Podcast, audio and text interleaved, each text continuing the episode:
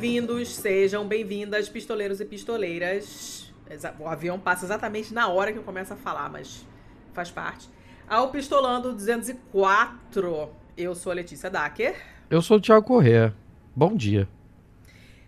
Bom dia.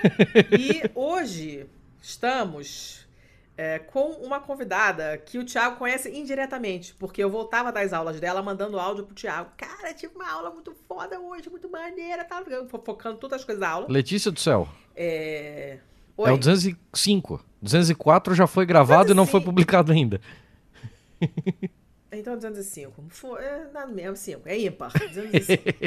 é, não é BMF, é com convidada. Mas enfim. Estamos aqui, portanto, com uma ex-professora minha da pós-graduação em Curitiba. E, e é uma pessoa que não gosta de pequi.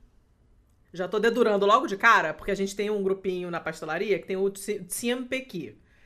Ela não gosta de pequi, tá? Então fiquem, fiquem à vontade para criticar sobre o pequi. O resto não. Mari, se apresenta, por favor, pra gente aí. Oi, tudo bem? Eu acho ótimo já começar assim com um handicap, sabe? Pra trás, um ponto. Porque daqui pra cima, daqui pra frente é só pra cima. Né? Pode criticar ou não gostar de Pequi, o resto, calado. Não, e faz até sentido essa questão do Pequi, porque eu sou Mariane, meu nome é Mariane Novaes, mas um nome bem completo e bem comprido, porque eu sou goiana. Então, os goianos costumam ter essa tradição de nomes muito compridos, e uma goiana que não gosta de Pequi. Olha só. Mas também não sou isso que sou apesar de ser daqui do centro do país, eu sempre fui focada em entender sobre o mundo, me formei internacionalista, mestre em História das Relações Internacionais e um dia também virei socióloga por PhD na China. Então, Olha isso, gente. É, Sociologia do Consumo em específico. E aqui estou, já fui professora da Letícia na universidade, na pós-graduação, e agora estou no Brasil, de volta, vivendo aqui e fazendeira em Goiás. Então. Ah lá. Mas olha só, explica aí, pessoal, como é que como é que você foi parar na China? Essa tua ligação da China aí vem de onde? Como começou esse negócio? A China entra na minha vida como uma boa estudante na hora de se decidir para que lado você vai levar o final da sua, do seu curso. Meu curso era Relações Internacionais. Eu já falava hum. inglês, já falava espanhol, estudava francês e sabia que eu precisava saber uma outra língua que era fora desse grupo linguístico do lado de cá, né, do Ocidente. E então eu decidi, fiquei em dúvida ali se ia para o Oriente Médio, se ia para o Extremo Oriente, e decidi então ir para o Extremo Ocidente, com o foco de tanto entender um país lá como aprender uma língua. E nessa internacionalidade decidi pelo chinês. Aí o resto é história, a história que, você, que eu construí, sabe? Mas esse é o momento, hum. ali aos 19, 20, 21 anos, que uma pessoa jovem adulto olha a vida para frente e fala: e agora? O que, que eu vou fazer dessa meleca? Pois é, então aí nessa eu decidi focar meu estudo em China. Já morava no Rio de Janeiro, já trabalhava com análise de, de economia internacional, num grupo de estudos vinculado à ONU, de um grande autor, não sei se o público aqui conhece, que é o professor Teotônio dos Santos, trabalhava diretamente com hum. ele, com a teoria da dependência, eles eram muito ativos na questão econômica e na questão do posicionamento global do Brasil na década de 70 e 80, e eu acho que aquilo acabou me voltando muito para essa reorientalização, como Guder Frank falava, que era também um professor da época, amigo deles, que vinha muito ao Rio de Janeiro na década de 90, que é o centro da economia estaria mudando, efetivamente mudando, isso lá em 99, tá? Ano 2000, falando que até a década de 30 ele teria mudado para Shanghai, Pequim, Tóquio. Eu acho que o Tóquio, sim, economicamente, é, culturalmente, até sim, mas economicamente, todas as bases de produção, a base financeira, tudo estaria voltando, é, voltando, não é indo, tá? Hum. Voltando pra, para voltando. o Oriente. E isso era explicado por grandes curvas, como a Kontratiev explicando para gente como naturalmente em 150 anos isso sempre acontecia. Gente, uma mente universitária, isso era muito atrativo. Então, é daí. Quando eu terminei a graduação e a, pós a primeira, o mestrado, eu encaminhei minha vida para a China. E lá fiquei 10 anos. Até te conhecer em Curitiba, quando eu tinha acabado de voltar da China. Em 2018, não foi? Foi 2018, acho que foi, sim, porque foi é, ligeiramente pré-pandêmico. Isso, ligeiramente pré-pandêmico. É. Hum, é, foi isso aí mesmo. Fala, Thiago. Não, não, eu só tava batendo as datas aqui na minha cabeça e realmente é por aí mesmo, é 2018, creio eu. Uhum. Porque, né, eu ouvi falar bastante de você até então. É, pois é, porque eu voltava da aula é, de, de, Uber e ia contando as coisas pro Thiago, entendeu? E, e, os temas todos interessantes que você falava na aula e tal. Tanto é que eu já tinha perguntado se você queria gravar com a gente desde aquela época. Olha só quanto tempo passou. Foi, não, acho que a pandemia, ela nos atropelou junto com o fato de eu ter tido um filho também, que aquilo deve ter atropelado. Bastante. Ah, sim, sim, verdade. Mas é, nessa pós-graduação foi uma experiência ímpar para mim, porque eu pude conectar a internacionalidade com a questão que eu gosto muito, que é essa educação para a cidadania global. Então, com vocês, é, eu digo, com aquele curso, aquela uhum. oportunidade de treinar pessoas que estavam focadas em também é, educar, em também proporcionar um, um, ambiente de educação, como era educação internacional, foi muito legal, porque juntou é, é, é, o mundo, esse mundo que eu vivi, com a intenção de fazer a parte minha no próximo mundo, né? Então, não sei, isso hum. deve ter sido vocês, como alunos, devem ter também tido uma grande oportunidade de conversar, porque não era só comigo, eram vários professores legais, né? Sim, sim, sim, sim. Não, foi, foi um curso bem bacana, bem bacana. Tinha que ter mais. Até notei que depois vários lugares estão abrindo cursos assim, com essa, com essa pegada.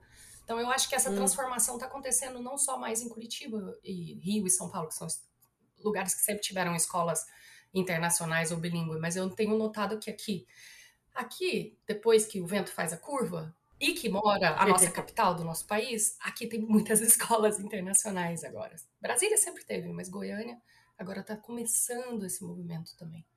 Porque Goiânia é uma situação ímpar, tá, gente? A gente mora a duas horas do aeroporto internacional. Nossa, que nem a minha quebrada lá na Itália. É né? muito, tô longe pra caramba. É muito, mas é muito diferente.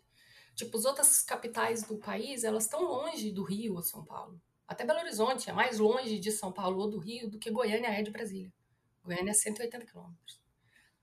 Então é meio ímpar, assim, é diferente. Hum, é, é, pensando assim, realmente é diferente.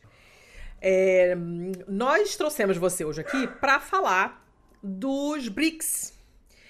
Porque você fica nesse vai e vem da China, você, é, enquanto fazendeira é, que tem que exporta para a China e mantém laços comerciais com a China e, e vai para lá, e viaja, e fala mandarim, etc e tal, né? A tua perspectiva é diferente de, da gente que está aqui fora e não, não vai para lá e não, não, não tem né, acesso nenhum e não sabe o que está acontecendo.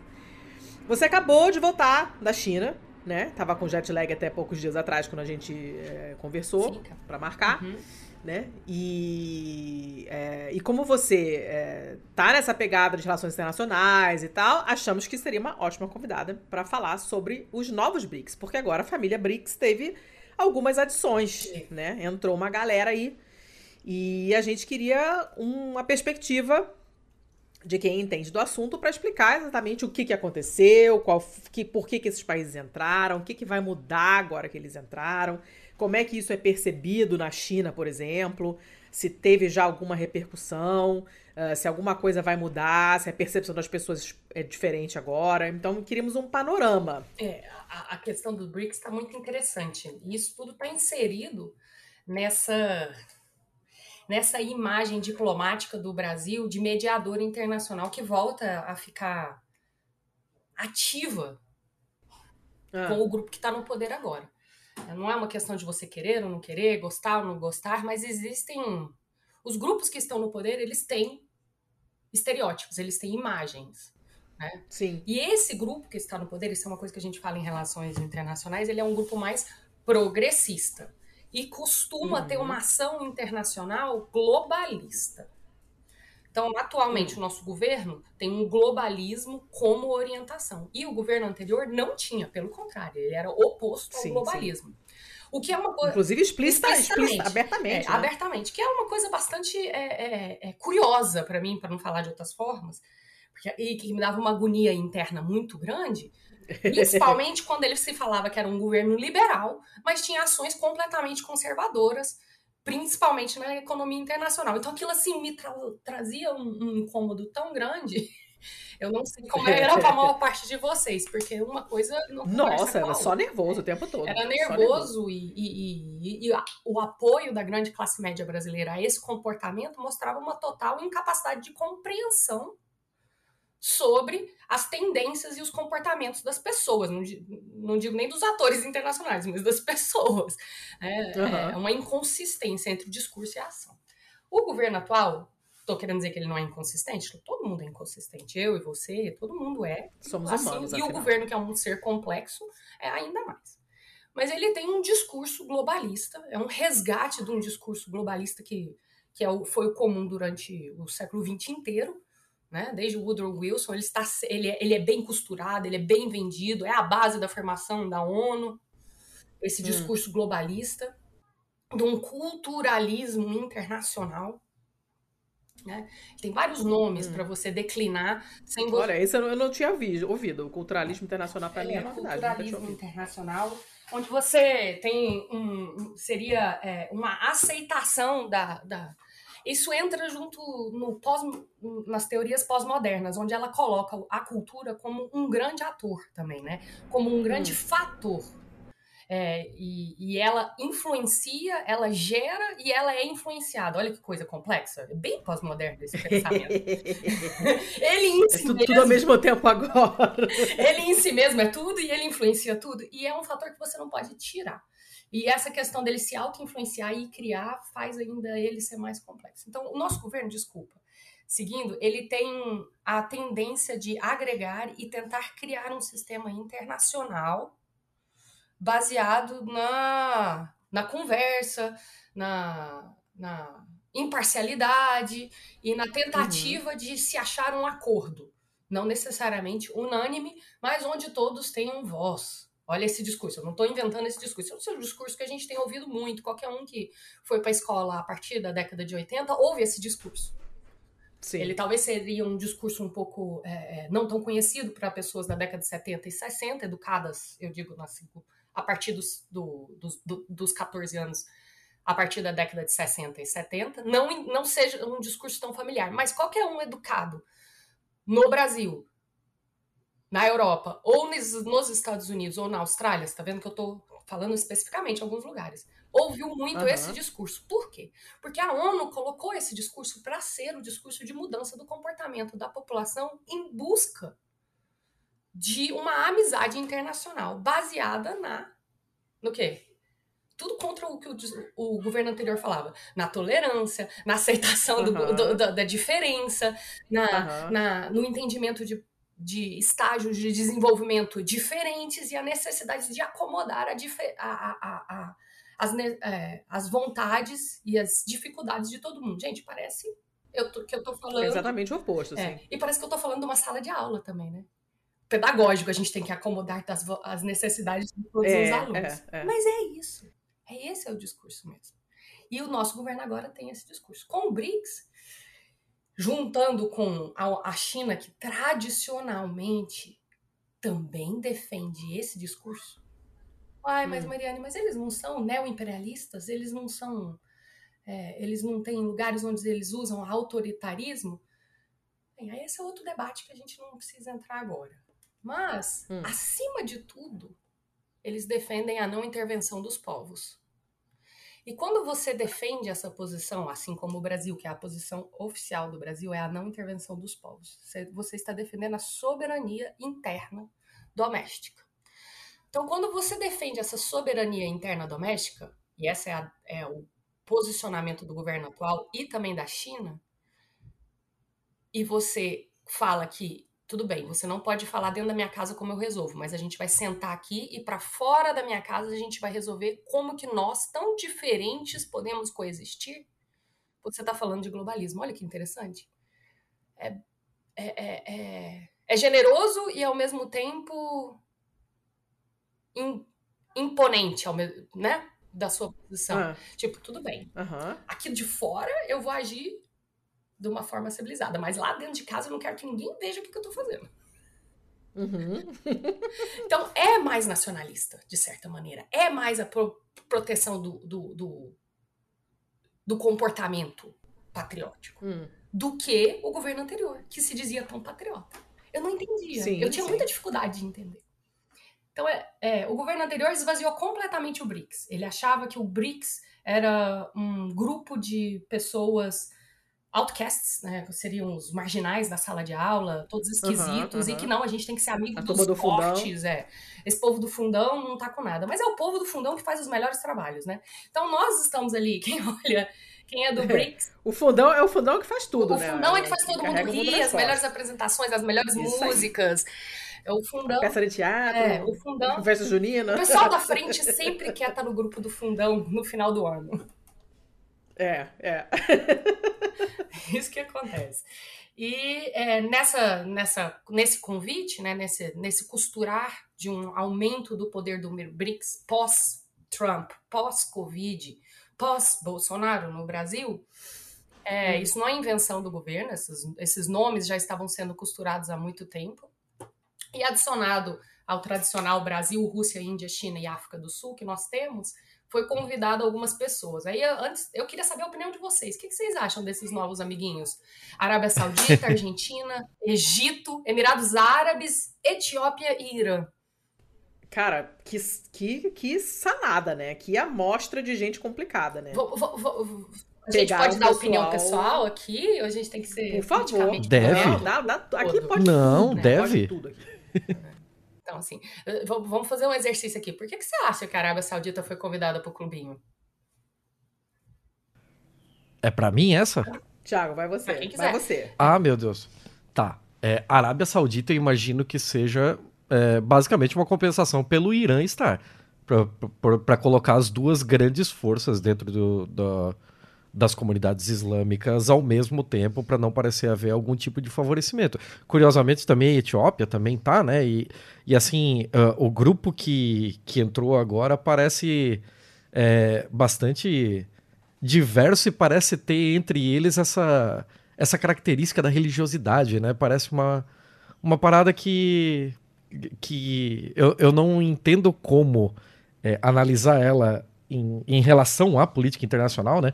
A gente sabe que pô, a Arábia Saudita usa muito da, do- dos seus locais sagrados ali como soft power, né? Como forma de, Uhum. de se tentar mostrar bonitinha pro, pro resto do, do mundo e tal. Principalmente no universo árabe, né? Sim, demais, né? E aqui no Brasil mesmo, a maioria das mesquitas que a gente tem foi financiada com dinheiro da Arábia Saudita, né? Para montar mesquitas é, sunitas, né? E eu acho que entre Arábia Saudita e Irã seja uma compensação para não ter só um dos dois lados ali. É, não, não sei se, se vale o. Se, se vale essa resposta, assim. É que a Arábia Não, Saudita está trabalhando em, tá trabalhando em muitas frentes ao mesmo tempo, né? A gente tá vendo um sport washing muito forte da Arábia Saudita. Tá. É, pra- E- pô, e- e aquela cidade levar campeonato de eles- golfe, A cidade né? Neo que eles estão criando, a cidade em linha. The Nossa, Line. aquilo é, aquilo é completamente surreal. Aquilo não faz o menor sentido do ponto de vista Não, de, mas de uso da cidade. você como direito à cidade. de voar de avião pra lá? Assim, cruzar. Não. Porque assim, lá do chão é outra coisa, né? Mas cruz, cruzar é uma coisa meio assustadora. O planeta é diferente quando você tá cruzando os países de, de, de, de areia, como eu chamo. Quando você passa ali, são os países de areia, né? Areia e terra. Hum. Não tem árvore. Você vê lá de cima que não tem árvore. Uhum. E as cidades elas estão todas localizadas perto de lugares com água. É muito complicado, é, é- é muito desértico. E ela parece, de qualquer maneira, uma cidade em linha. Só que ela tá na linha do. do, do- essa, essa vez que eu tava cruzando agora, eu tive essa viagem olhando lá de cima. Falei assim, nossa, mas eles já vivem em linha. Então faz até sentido um povo desses imaginar uma cidade inteira em linha que vai cruzar a Arábia Saudita de um lado pro outro. Porque já é linha. Só que é uma linha que passa no litoral. Aí quem sabe agora eles vão fazer uma linha no meio pra tentar mudar, tipo, uma transposição de pessoas pro meio, pra ocupação do interior. متسب عالم واللي يمشي يمشي عادي. مش هنا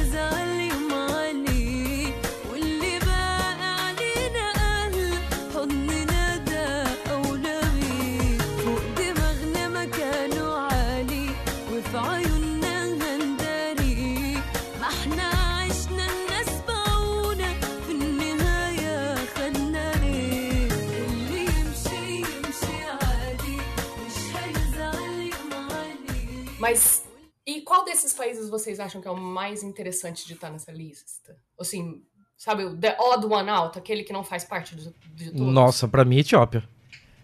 Ai, cara. É, a Etiópia. é, é, Eu não entendi a Etiópia. Porque assim, a Arábia Saudita tem essa coisa do. Fora o din-din, né? Fora o óbvio. O din-din é, e o petróleo, e essa coisa de, de, de liderança religiosa e tal, não sei o quê. Cara, a, a Etiópia, pra mim, é totalmente quem é você na fila do pão, minha filha. Não, não entendi mesmo. Pra mim não fez sentido. Achei esse. na- essa- o famoso meme, não era nem pra estar aqui, né, linda? É aquela coisa, porque. sei lá, eu, eu achei meio bizarro. Pra mim, o mais esquisito é o Emirados Árabes. Porque todos os outros, eles têm uma grande área e eles têm uma influência local, geo, geo- ge- geopolítica. Hum. Eles têm em si loca a localidade deles, eles são influentes pra dentro, ou seja, eles não sofrem tanta influência externa quanto um país pequenininho.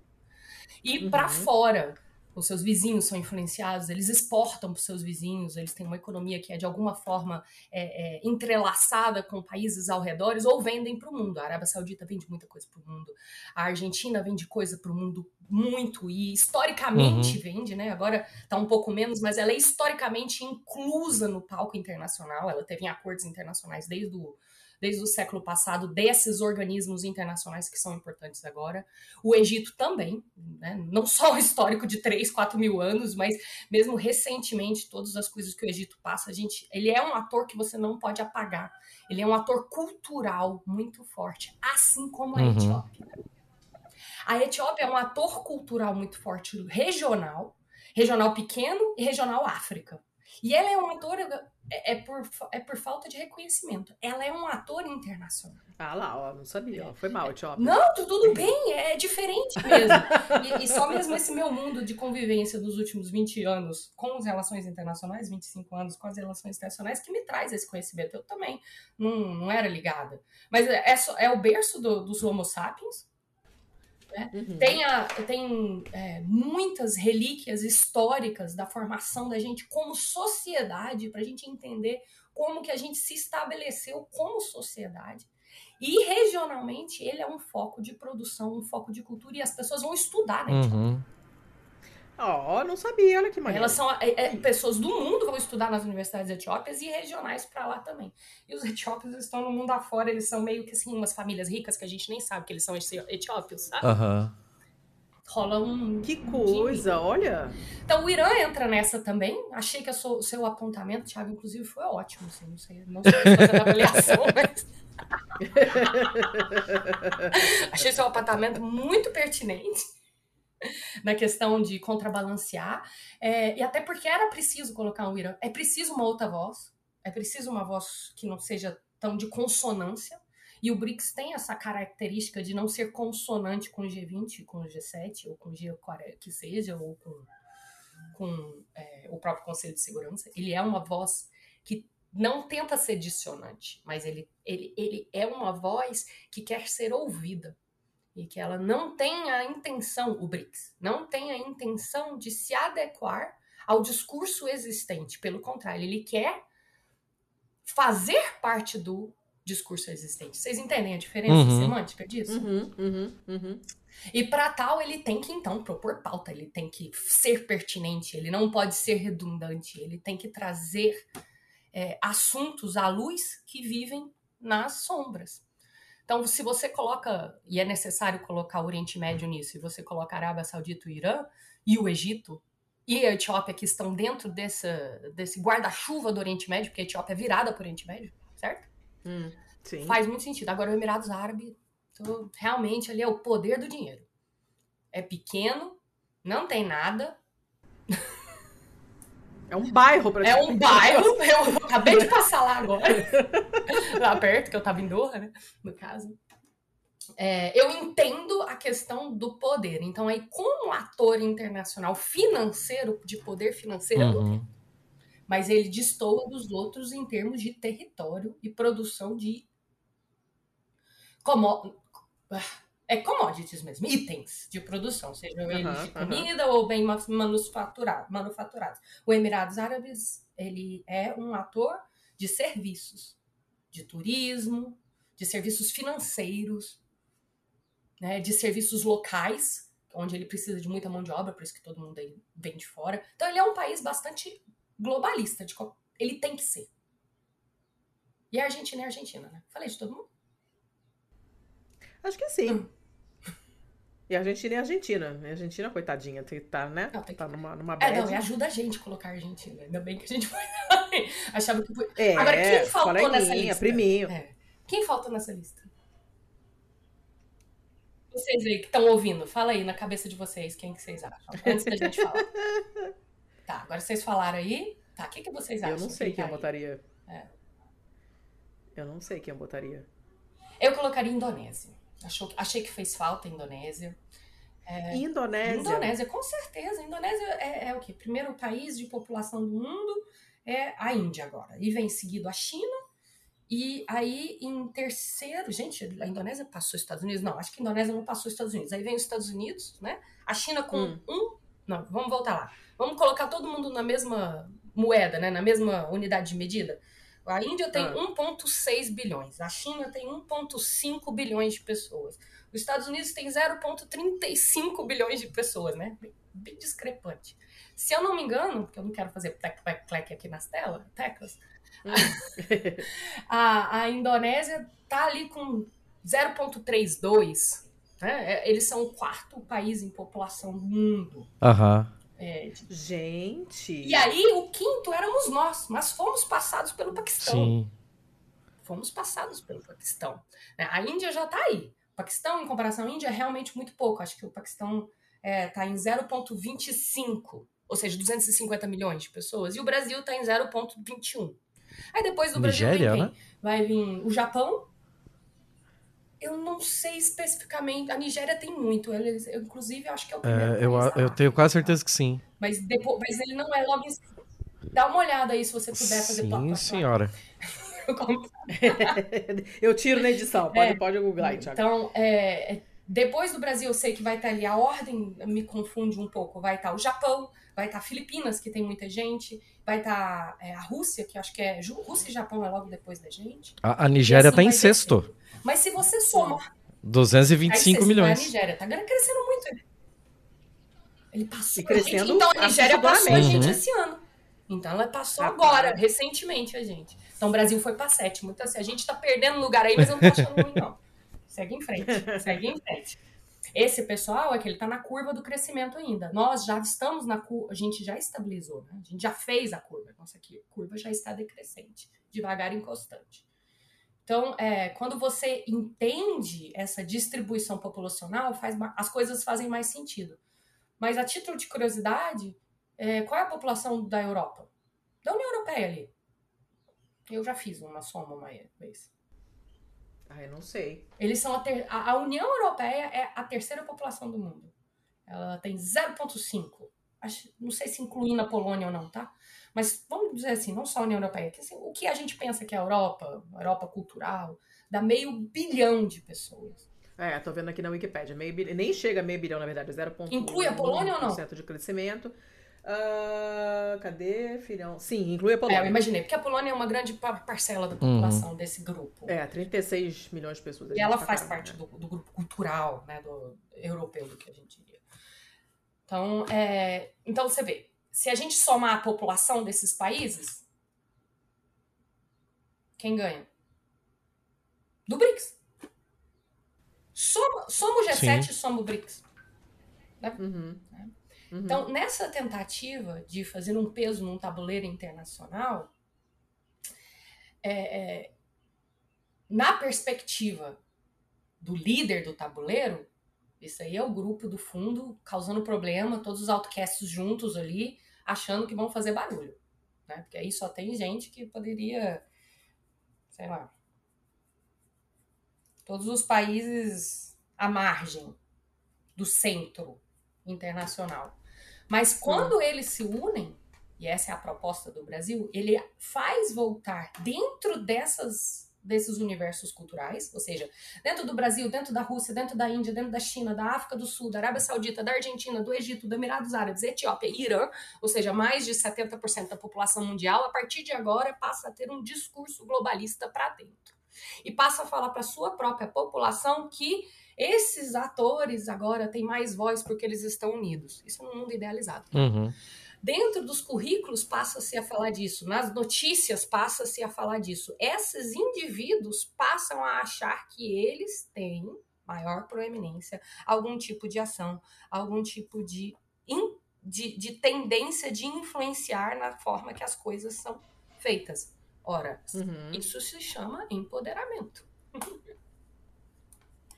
no mundo das Empoderada. é, é um empoderamento. Então, de uma situação de desempoderamento por quatro anos, ainda que o discurso dizia que, nós está, que o Brasil estava sendo mais forte, patriótico, o Brasil acima de tudo, na verdade, era um desempoderamento, porque não se, porque aqueles aqueles integrantes do governo anterior tinham uma visão não globalista. Eles, na verdade, não entendiam como funcionava o mundo. Eles viam o mundo como se estivesse na década de 50, antes da internet. E a visão que volta agora é uma visão que sabe dessa interconexão. Num, num tabuleiro onde todos esses atores, na verdade, estão em situação desfavorável. Elas não são o centro do debate, né? Eles querem puxar o centro do debate. Ah, pensando desse, desse ponto de vista, faz, faz sentido. Essa- esses dados da Indonésia me chocaram, devo ser bem sincera. Não, não, não tava por dentro dessa. É, eu acho que a Indonésia fez muita falta porque ela é Uhum. asiática. Acho que tem pouco asiático ali. Tem a Índia só e a, e a China que são muito discrepantes, né? Que não tem muita conversa. A Indonésia tem mais conversa. Ela é um lugar que se produz muita coisa, é muito importante. Eu achei que eles, eles e isso deve ter sido por causa do poderio dos Estados Unidos, do poder dos outros atores que estão do lado de lá da, da, da gangorra com o BRICS, né? que eles têm uma influência cultural nos governos indonésio, filipino e malaio, é, dos Estados Unidos e Inglaterra. Então, acho que faltou diálogo. Eles também têm algumas é, antagonismos históricos com a China, né? Que atrapalham nisso. Acabam tentando ficar do, no lado bom do, da- do Japão e de Taiwan e outras coisas, mas é, fez falta. Acho que um convite mais aberto. O Lula tinha entrada com a Indonésia, podia ter feito isso. A Malásia também, uma- um setor de produção industrial fortíssimo. Quero ver, mexe aí nos brinquedos do- dos filhos e sobrinhos de vocês para vocês verem. Metade dos Hot Wheels são produzidos na Malásia. As bonecas, vem tudo, quase, então, assim, a, a, a Tailândia, tipo, eles tinham que ter convidado eles como um grupo, né, o ASEAN. A ASEAN é muito forte, acho que eles dão muito foco na ASEAN e acabaram não indo pro BRICS. A Tailândia, com, que é um centro de turismo, centro financeiro de lá, da, da Indochina, e agora vai ser o centro da produção de produtos baseados na cannabis medicinal do mundo. Que- Ih, você tem essa. você quer um país mais progressivo do que, do que isso? E, e mais é, é, é, é, não anacrônico em, em comércio internacional? Né? Porque muito do nosso governo passado era anacrônico em, em termos de participação internacional do Brasil. Ele não entendia nem o que, que o Brasil tinha para fornecer, fornecer no comércio internacional. Não estou dizendo que esse agora sabe tudo, mas pelo menos agora não cria entraves.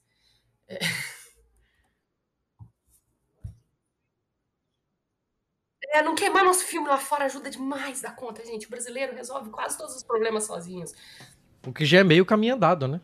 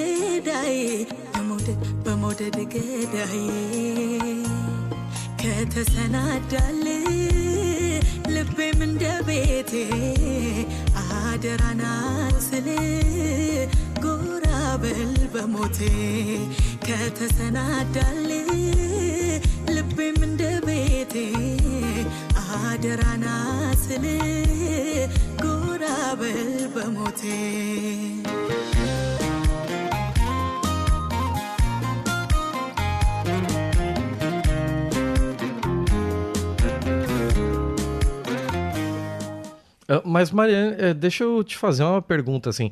É, ao mesmo tempo que a gente tem essas novas entradas e tal, a gente tem uma característica que é bem própria desse grupo que já era o BRICS anterior.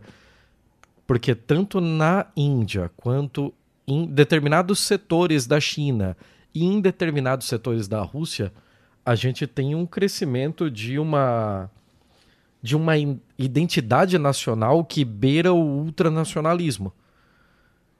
E o ultranacionalismo é meio que um veneno para a cooperação internacional, assim. Como é que o BRICS lida com essa, essa contradição? É, é- é que isso é pra dentro, né? Não é pra fora. A população, eles não, não, não tem esse ultranacionalismo para expor, é, para expandir além fronteira. É aquela questão do aqui pra dentro eu resolvo o que eu quiser. A partir de agora, eu vou me ver, vou, vou me entender melhor, me discrepando do outro. Tá, os antagonismos históricos, desculpa, vou dar uma pequena informação técnica. Só vai. Os, an- é, os antagonismos históricos, eles são a base de várias guerras eternas, né? Porém, os antagonismos históricos na formação da nacionalidade, do nacionalismo e da sua identidade nacional, eles servem para criar um muro entre até aqui sou eu, a partir dali é o outro, que é diferente de mim. Isso parece inconsistente com a, co- com a tolerância, eu entendo, né? Tá? Mas é a mesma coisa de, de dentro de casa. Você tem você, seu irmão, sua irmã, seu pai, sua mãe. Aí você vai crescendo, você acha que todo mundo é uma família. Aí você vai crescendo um pouco mais e você vê que você é diferente do seu irmão. Você gosta de coisas diferentes. E é nessa diferença que você vê com o seu irmão. Ah, meu irmão gosta de azul, mas eu gosto de amarelo. Ele come isso, eu não gosto daquilo. Meu irmão gosta de fazer festa de noite, mas eu não quero. E é nisso você se entende. Ao ver o que você não gosta no outro, você se Uhum. entende. Então, é, num mundo de alta complexidade, alta interdependência cultural, essas pequenas pérolas que dizem quem nós somos passaram a ser padronizadas, uniformizadas pela televisão que chegava em tudo quanto é lugar, pelos livros. Na verdade, isso começa com a impressão há 600 anos atrás, tá? o jornalismo já foi acusado muito de padronização e aculturalismo e enfraquecimento dos, dos, da, da cultura local, sempre. Então, é, nessas, como você colocou, né, né, nessa guinada patriótica, às vezes parece que é uma guinada de rechaçamento do, do, do internacionalismo e da globalidade, Uhum. do globalismo. É, mas, na verdade, o globalismo, como o culturalismo que a gente estava falando mais cedo, ele trabalha na- com o elemento de você dentro da sua cultura, do jeito que você quer ser, você vivendo daquele jeito, relaciona com uma outra pessoa que vive completamente diferente de você, que pode ter co- cor, raça, credo, que bem, raça não existe, né? Cor, cabelo, cinco filhos, sete maridos, que não seja, não importa. Ele vive lá dentro da fronteira dele, então ele faz o que ele quiser. E você aceita que ele faz aquilo.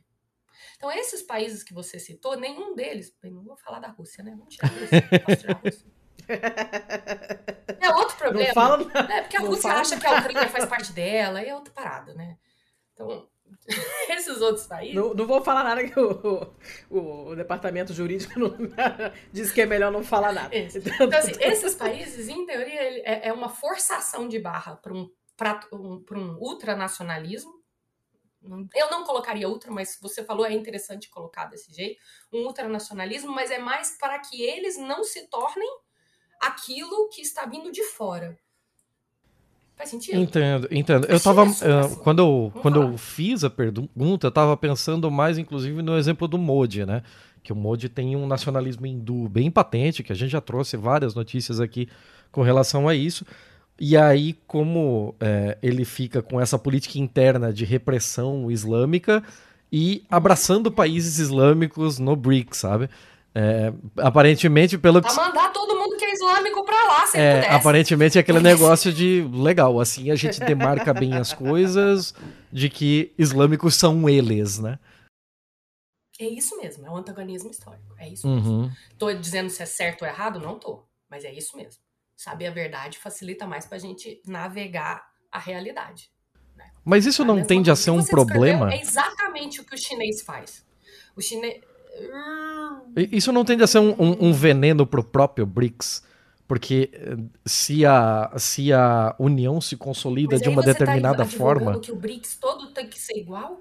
Não, não que o BRICS tenha que ser igual, mas que, mas que se o, o, o BRICS abraça é, instituições nacionais que é, agem dessa forma de limpeza étnica interna, isso não pode ser um veneno dentro do BRICS para futuras cooperações internacionais? Do tipo de. é, é, deixa, eu, deixa eu tentar formular melhor essa, essa pergunta. Assim, eu tô pensando em exemplos Mas no sentido de que você acha que alguém, alguém boicotaria porque a Arábia Ah, Saudita isso, é malvada? isso é o meu. É, isso eu É acho isso? difícil também. Uhum. Mas aí o que você vai fazer? Você vai excluir? Porque deixa eu te falar outra coisa, noutra perspectiva. Eu também não sei a resposta de tudo, mas uma coisa é: vocês já se tocaram que as sanções econômicas dão poder ao autoritário que está no poder? E não empoderam a população para se libertar dele? É, Porque, uma assim, punição coletiva, né? É, estamos vendo esse exemplo com a É uma punição coletiva. Não, em todos os é exemplos dos últimos 100 coletiva. anos que a gente pensar. Eu não preciso defender nenhum específico. Recentemente, perto da Venezuela, as sanções econômicas só empoderaram Maduro no poder. É, as sanções econômicas à Rússia só estão empoderando os russos no poder. Eternamente. Não vai dar- acontecer nada. Vai dar nada. Só não vai dar nada. O nacionalismo tá correndo forte. E os russos estavam todos na China semana retrasada. Tipo assim, aí, tipo assim, andando em Guangzhou, é, é, não só em Guan- Guangzhou especificamente, porque era onde estava tendo a Canton Fair, né? Mas meu fui de Shanghai para Taizhou, que é um centro de produção muito grande na questão de maquinário e peças para maquinário. E fui descendo e depois me encontrei a comunidade internacional que estava toda voltando à China pós-Covid para fazer negócios. Feliz da vida do- de poder fazer o turismo de negócios dela. Porque é isso, é um turismo de negócios.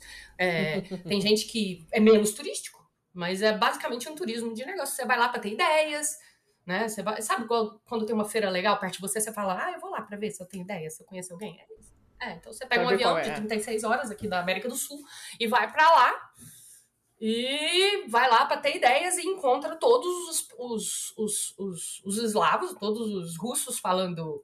é, como é que é? que chama? É sílico? Como- Cirílico? Ai, tem uma- um nome. Cirílico, obrigada. Cirílico Ah, falando sim. cirílico, ou seja, eu quero dizer que não eram todos russos, tá? Eram cirílicos. Pessoas falavam, que falam essas palavras, é, essa língua, porque tem os turcomenistãos, Ah, é, os que falam línguas que se escrevem é, línguas casacos, eslavas, né? É, todos os eslavos estavam lá, os ucranianos estavam todos lá. E era a única língua que se ouvia. Russo, português e espanhol. E indonésio. O indonésio estava em peso. Os Rapaz, indonésios estavam olha, em peso. Quando não era indonésio, talvez fosse malaio ou tailandês. Mas assim, mas indonésio, eu vi muita, muito passaporte Indonésia na mão. Porque eu fico viajando e olhando as pessoas, tentando entender que tá aí.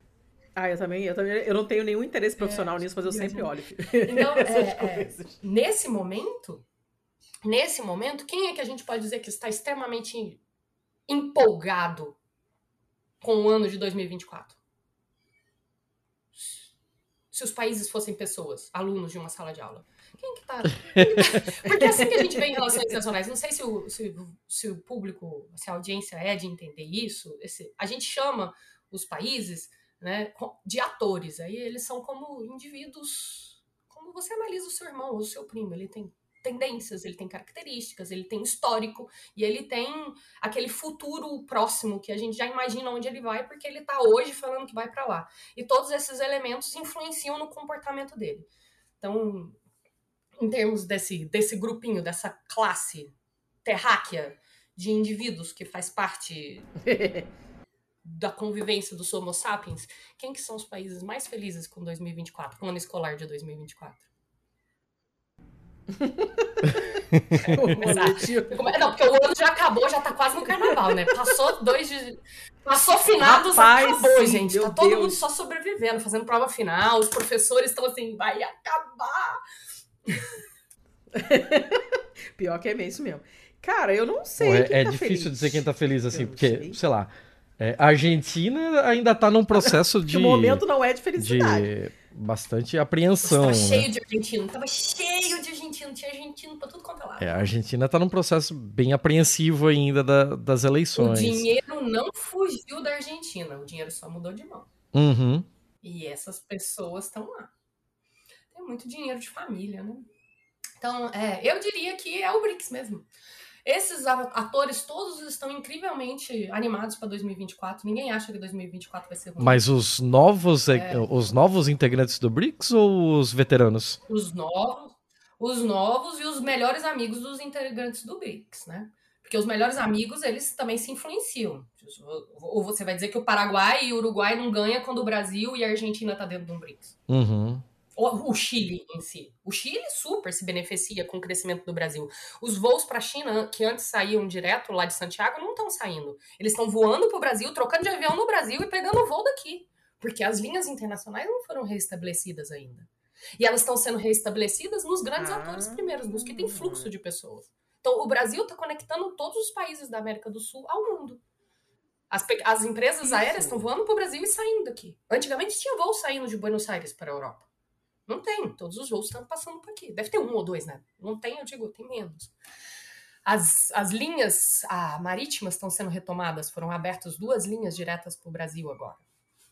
E o BRICS tem ajudado muito a América do Sul. Não quero nem falar da, da, da influência que a China está tendo no One Belt, One Road, né? É uma, como é que é em português? É uma cinta, uma estrada, que é É, Belt Road, né? Isso, a gente fez até um episódio é, sobre isso. Basicamente, é. vamos, vamos usar o dinheiro que a gente tem, nossa capacidade de financiamento, para fazer o mundo um lugar mais fácil de, de tra transitar por aí. Uhum. É, aqui acabou virando poder. a nova Rota da Seda, né? Que é um péssimo nome. Isso, a nova Rota da Seda, isso, a nova é, Rota é. da Seda. Nós somos o extremo ocidente, então a gente está longe e menos influenciado pela essa nova Rota da Seda.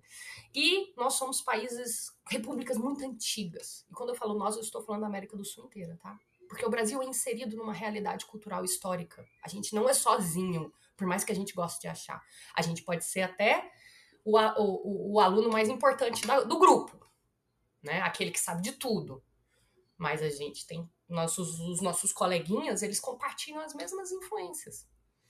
Então, nesse momento, ter o Brasil como tão proeminente no BRICS num momento onde todos os países do BRICS, todas as economias emergentes estão mais animadas com o ano de 2024 do que as economias tradicionais, isso pode ser muito interessante nos debates do ano que vem. Uhum. Estabilidade nacional é muito importante, né? Espero que a gente consiga mantê-la. A China também. E a própria Rússia.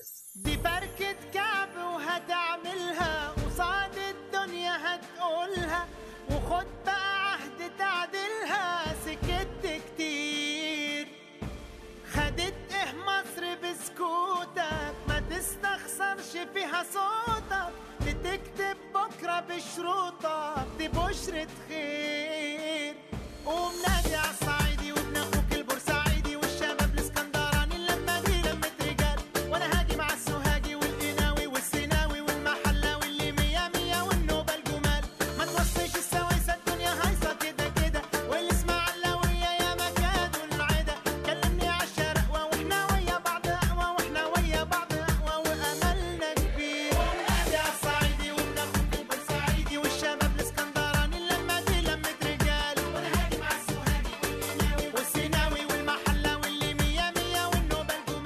E o que, que se espera para esses debates, afinal de contas?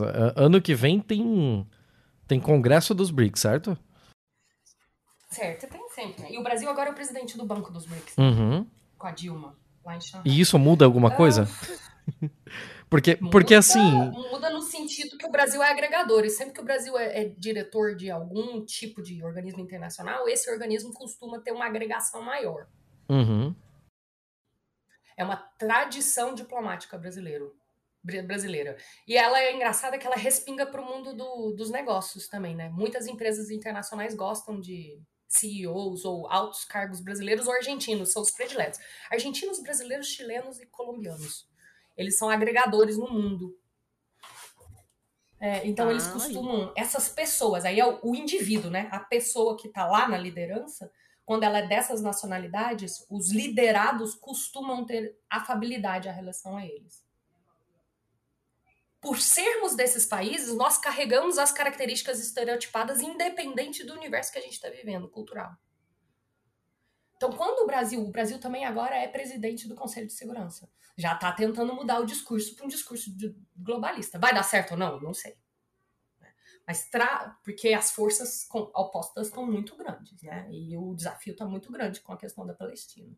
Talvez se a gente não tivesse a questão da Palestina e da Ucrânia acontecendo nesse momento, Rolar, seria sim. talvez mais fácil da gente universalizar de novo o discurso globalista que entrou em desuso nos anos 00 e nos anos 10. Ele era muito forte nos anos 80 e 90. Por isso que eu falei que quem foi educado nesses anos ouviu muito desse discurso. Ouviu muito da ONU, ouviu muito da Unicef. É, vamos fazer acordos é, ecológicos. E criou-se uma geração, que é a minha geração, que são pessoas de abaixo de 45 anos. Eu tenho 42. Que não consideram esse um assunto.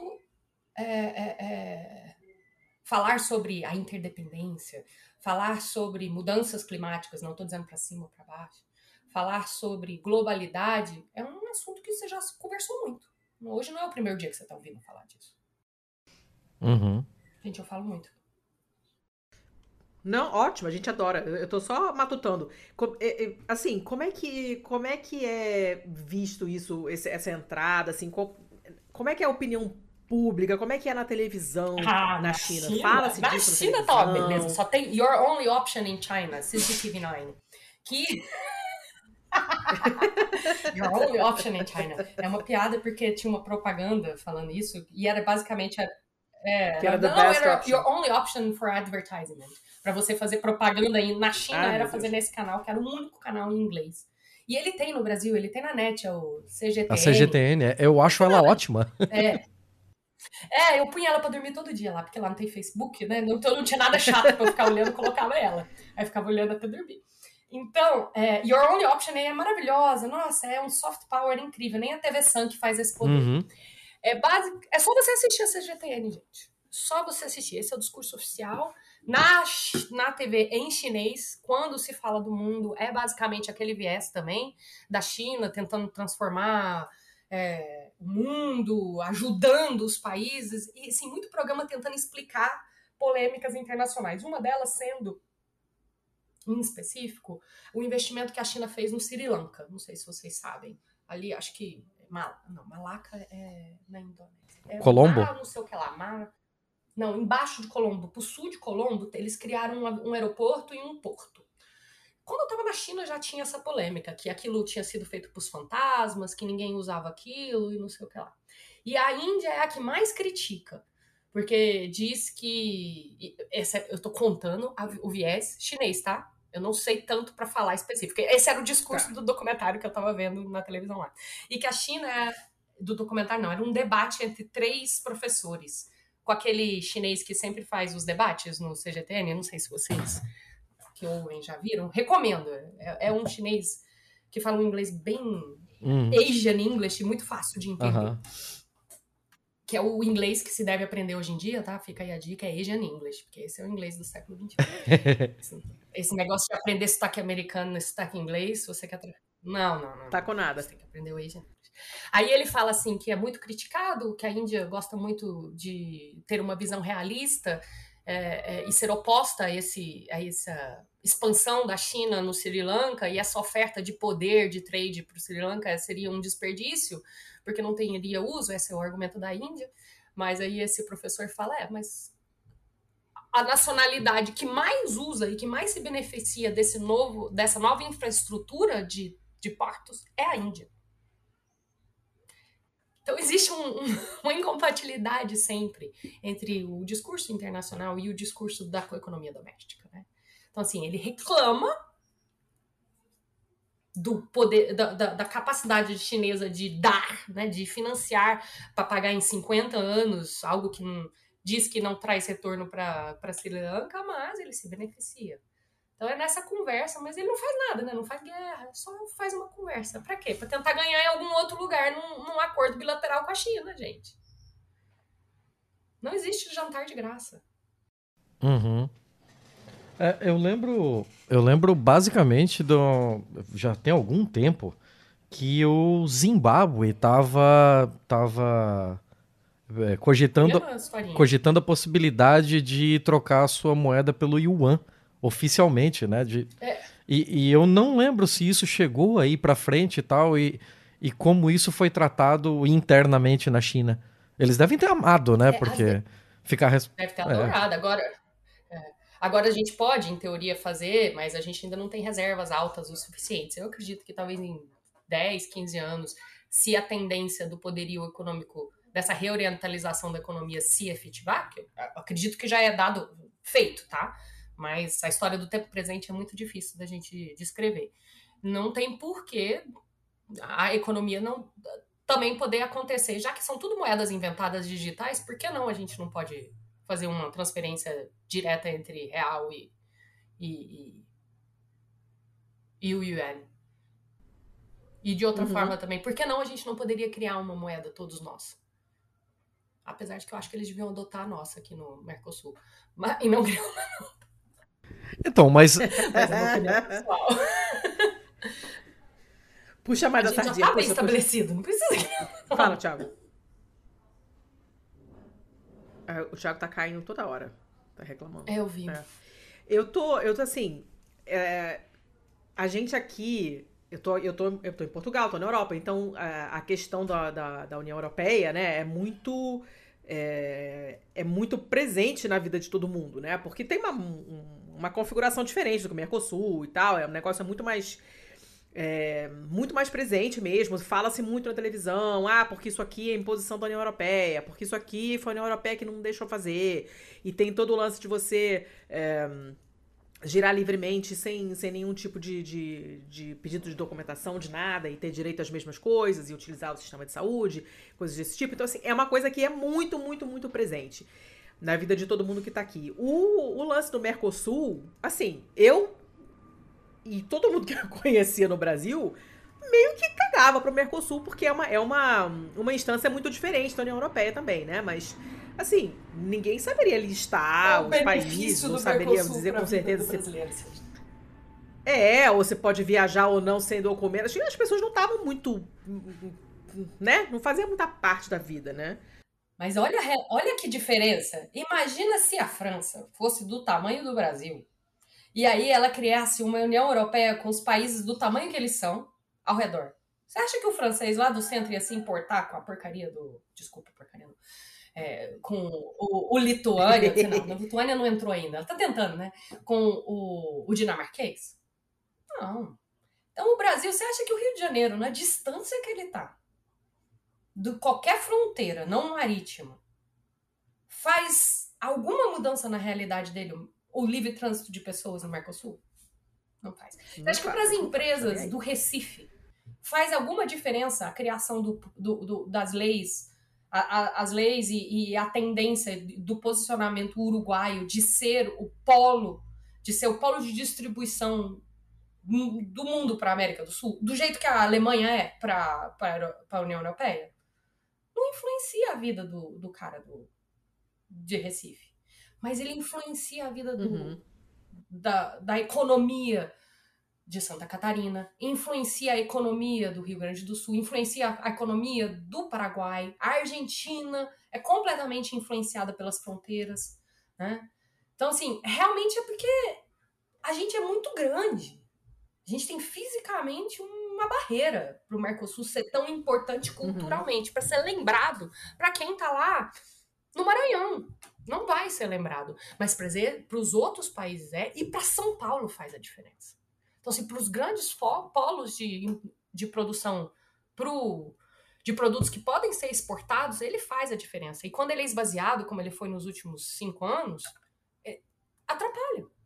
Atrapalha, porque se você debater formas de organização, formas de logística, formas de tributação, formas de trânsito de pessoa que são mais favoráveis para liberdade, isso é muito mais liberal, gente.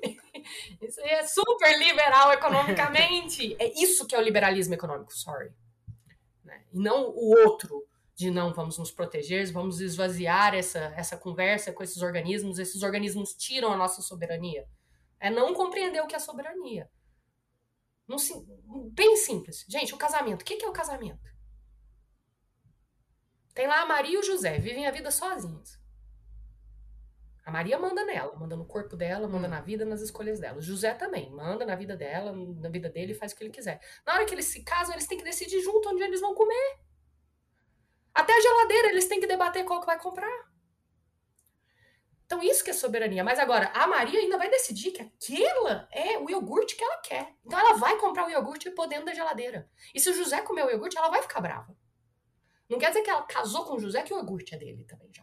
Aquele grego com maçã, com Uhum. morango é só dela. Ele que compra o danete. Dan- o José gosta de danete. Mas o, o José vai chegar em casa com fome e só tem o grego. O que, que ele vai fazer, gente? ele vai comer o grego. Mas aí, por responsabilidade, ele devia ir no dia seguinte comprar um grego e repor o, dela. Então, assim, a soberania, a soberania, ela, ela é uma questão que a gente acha, assim, a gente põe pedras e, e- e- e faca na mão, achando que a gente tem que defendê-la olho por olho, dente por dente. Não é assim que, que, que a gente tem conflitos agora? né? É. Mas a soberania, ela é compartilhada. Para você ser soberano, você tem que aceitar a soberania do outro. Ela só existe no compartilhamento e ela só e esse compartilhamento só acontece com empatia histórica. Você tem que entender a história do outro. Então, num casamento, você tem que entender que o cara chegou com muita fome e tem que dar comida para ele. Deixa ele comer seu donete. Amanhã ele vai lá comprar. Desculpa, o grego. Donete. É, então, o globalismo leva isso em consideração. Ele tem a soberania em primeiro. Você é soberano dentro da sua casa, na sua realidade. Mas você é obrigado a aceitar a soberania do outro. Então, quando você faz uma União Europeia, quando você faz é, um Mercosul, quando você se junta a um grupo como o BRICS, todas essas coisas, você não está deixando de ser soberano. Pelo contrário, você está levando a sua voz soberana para conversar.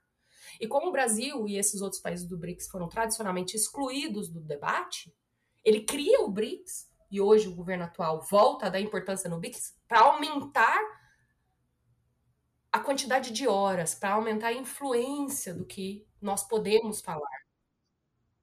E isso já não fica mais difícil na questão econômica?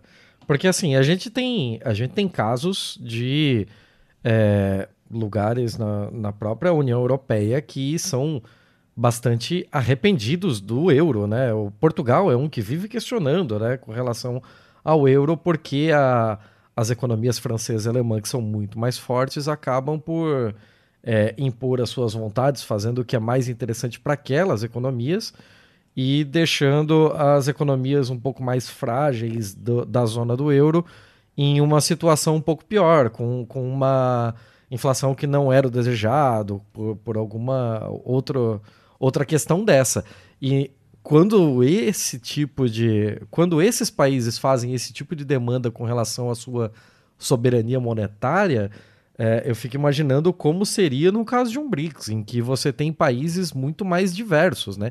Países que não compartilham fronteiras, países que têm visões geopolíticas bastante diferentes visões de influência regional diferentes, né? Isso não seria é, mais complicado nesse ponto de vista? Extremamente mais complicado. Por isso que eu acho que a solução tem que ser diferente. E essa é a proposta. A proposta não é repetir soluções. Tudo bem que eu falei de moeda única aqui para. Falou bem, a gente ouviu, e agora a gente tá te ouvindo bem. Ele tá sofrendo hoje, coitado. Mas a, a, per- a pergunta dele é muito pertinente. Seria mais difícil ou não é, é, fazer uma moeda única? Voltou. Seria mais difícil ou não fazer uma moeda única com o BRICS? Sim, seria quase impossível. Eu recomendo, eu recomendo nem tentar.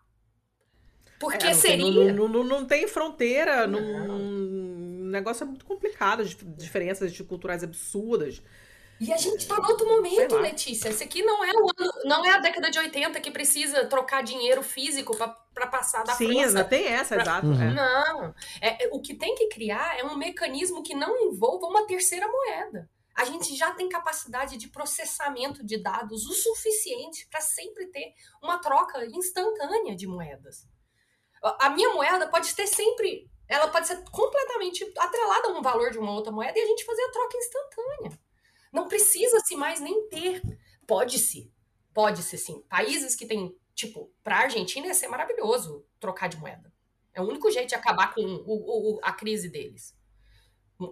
Vários países europeus resolveram o problema indo para o euro. né? Então, assim, Uhum. seria ótimo para eles trocar de moeda para uma estável. Por isso que eu tô falando, às vezes, se eles adotassem a nossa, seria melhor do que a gente criar uma nova. Entendeu? Meu ponto. Uhum, uhum, sim. Mas aí, do, aí o- tem outros problemas dentro da Argentina que impedem isso de vir a acontecer ou disso ser debatido de uma forma séria. E também eu não tô propondo isso, não, viu, internet? Eu só tô dizendo. aí. É, mas uma solução seria o BRICS levar uma, uma solução de, de, de, de empoderamento financeiro para o BRICS, que não é uma moeda única, é um sistema de trânsito de moedas automático que não é vinculado ao dólar. É simples. Ah, isso não existe. Isso, em teoria existe. Tem alguém que já fez esses cálculos. Agora, provavelmente já tem um desenvolvedor terminando as linhas de código. Essas coisas existem. E se não tem, não se preocupe. Existem exércitos de desenvolvedores in- indianos, indonésios, brasileiros até, russos e chineses. Então, é, é, é decidir-se. E quando você tem atores que o Estado não ficam parado, não fica parado esperando a mão invisível da economia, pelo contrário, ela entende que é a mão visível do Estado que manda a economia para um lado, você vê essas mudanças acontecendo numa velocidade que é assustadora. Às vezes eles ficam anacrônicos, demorando um pouco para mudar. Tipo, a China fica muito, ficou seis meses a mais na, na- no isolamento. Mas no dia que ela decide mudar, ela decide de um dia para o outro. E abriu-se de uma vez. Não, não teve aquele vamos abrir devagar, vai e volta, vai e volta, igual o resto do mundo fez. Eu nem tive que fazer teste Covid para ir para China. Ah, nossa, que mudança, né? Nem tive que fazer. E outra coisa, eles estavam com muito problema de emissão de visto. Aí, su... porque eles tinham cancelado todos os vistos antes do Covid, né? Aí, quando teve a feira, a primeira feira pós-Covid, na verdade, foi no início do ano. Ela não teve muita gente, porque tava muito difícil conseguir o visto. Ah. Porque era muita gente, tava tudo cancelado, todo mundo teve que fazer de novo, então um dia, de um dia pro outro, eles resolveram assim, não, então tá bom, então a gente Rapaz, descancelou o cancelamento. Internacionalmente, tá? Não é só pro Brasil, não. Internacionalmente, tudo que foi cancelado foi descancelado. E agora pode vir todo mundo, lotou. Então, assim, era argentinos, tava todo mundo lá andando, e os chineses eu nunca os vi tão felizes depois de 2012. coisa. Eles eram muito felizes em 2008, 2010. Em 2012 começou esse ultranacionalismo, que o Thiago falou muito pertinente- pertinentemente, mas isso é um outro Uhum. debate sobre a formação da identidade chinesa, como ela aconteceu, para onde ela vai. E aí é um debate é, é, é, que teria que ter uma atualização agora para a gente explicar qual é o papel do Xi Jinping, o que, que ele está tentando, quem que ele está emulando, se ele passou do ponto ou não. Mas isso é um outro debate. Se alguém quiser saber mais detalhes, dá uma procurada aí na internet. Tipo, Mariane Novaes, você consegue achar da UERJ a minha tese, é uma dissertação Opa. de mestrado, que ela é só sobre isso, a formação da identidade é, chinesa, o processo de formação histórico, nacionalismo e globalismo na China. Lembrando que ela foi escrita em 2007, ela foi defendida em 2007, então ela é de 2005, 2006.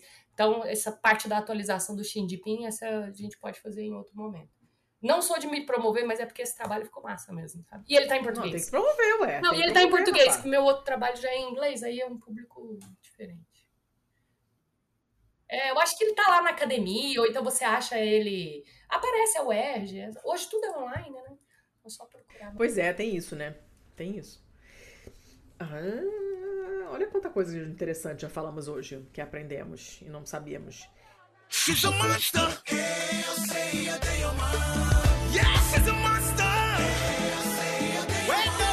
اللي حصل لي ما حصل بعمره فيني. بالنسبة للهوى أنا حالة جديدة. ولا أدري شو اللي صار أنا والله فيني. ولا تدرج ومقدمة مفيدة.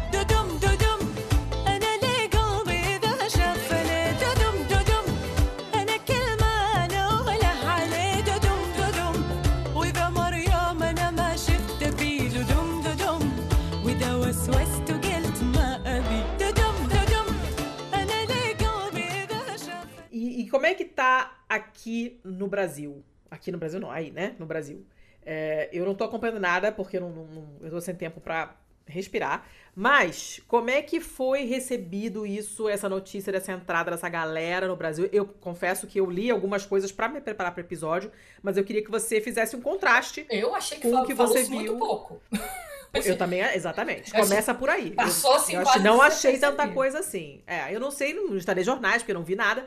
Mas o que eu vi na, na imprensa escrita e tal, não teve nada, Nada. de, ó. Ninguém achou nada, ninguém teve opinião de nada, ninguém. Exato. Nada. Acho que todo não mundo. vi debate em lugar É, nenhum. Existe uma certa descrença do Brasil, assim, que, assim, a gente elegeu o governo que foi eleito porque a gente precisava eleger um governo, esse governo, para tirar o anterior. Então tá todo, tem muita gente que é cansada do discurso do governo eleito. Eu entendo também, tenho meu, a minha parcela de cansaço. É, e é um governo velho, né? Eu digo assim, o, o- ícone do Sim, que governo. tá repetindo, ele tem- é, repete. ele tem 80 anos. Eu não elejo Sim, ninguém sim. nascido depois de 1960, né? Eu não voto. Se o cara tá lá na carteira de identidade que ele nasceu antes de 65, me desculpe, eu não voto em você. Porque você não foi educado com as mesmas coisas dos que eu preciso que você tenha sido educado. Você não foi Uhum, exposto a essas ideias. Você não entende da tecnologia como eu acho que ela é e pra onde ela vai, que é o pior, não é nem até hoje, é pra onde ela vai. Então, você, um líder, um político que não manuseia, que não entende, que não projeta desse jeito, ele não pode ser um político eleito por mim. Talvez pelo seu avô possa ser, mas por mim não. Então esse governo, ele era muito velho. Eu preferia uma pessoa nos 50 anos, na casa de 50 anos. Mas tudo bem, porque a gente precisava fazer o Era o que tinha, era uma, É, é a gente uma parada urgente, era um. é, era e ele, eu vejo que né? ele às vezes coloca várias, várias outras vozes, né? Sejam elas perfeitas ou não, mas traz outras vozes, uma, uma juventude maior. Vamos ver para onde ele vai. Mas ele é idealístico demais, né? E o idealismo não vai levar a gente a lugar nenhum. Apesar de que idealismos dão norte, né? Então eu não vi muita crítica, não, gente. Eu, vocês são os mais interessados até agora que eu vi conversando sobre isso. É, e eu acho muito interessante. Pois é, eu a achei. questão da Etiópia eu- foi o que eu mais gostei. Acho que a gente tem que entender mais por causa do porquê a Etiópia. É, ex- é, exatamente. Eu vou correr atrás disso agora, É, porque ele- fiquei interessada. Jogou a Etiópia no, no holofote. Ficou ótimo.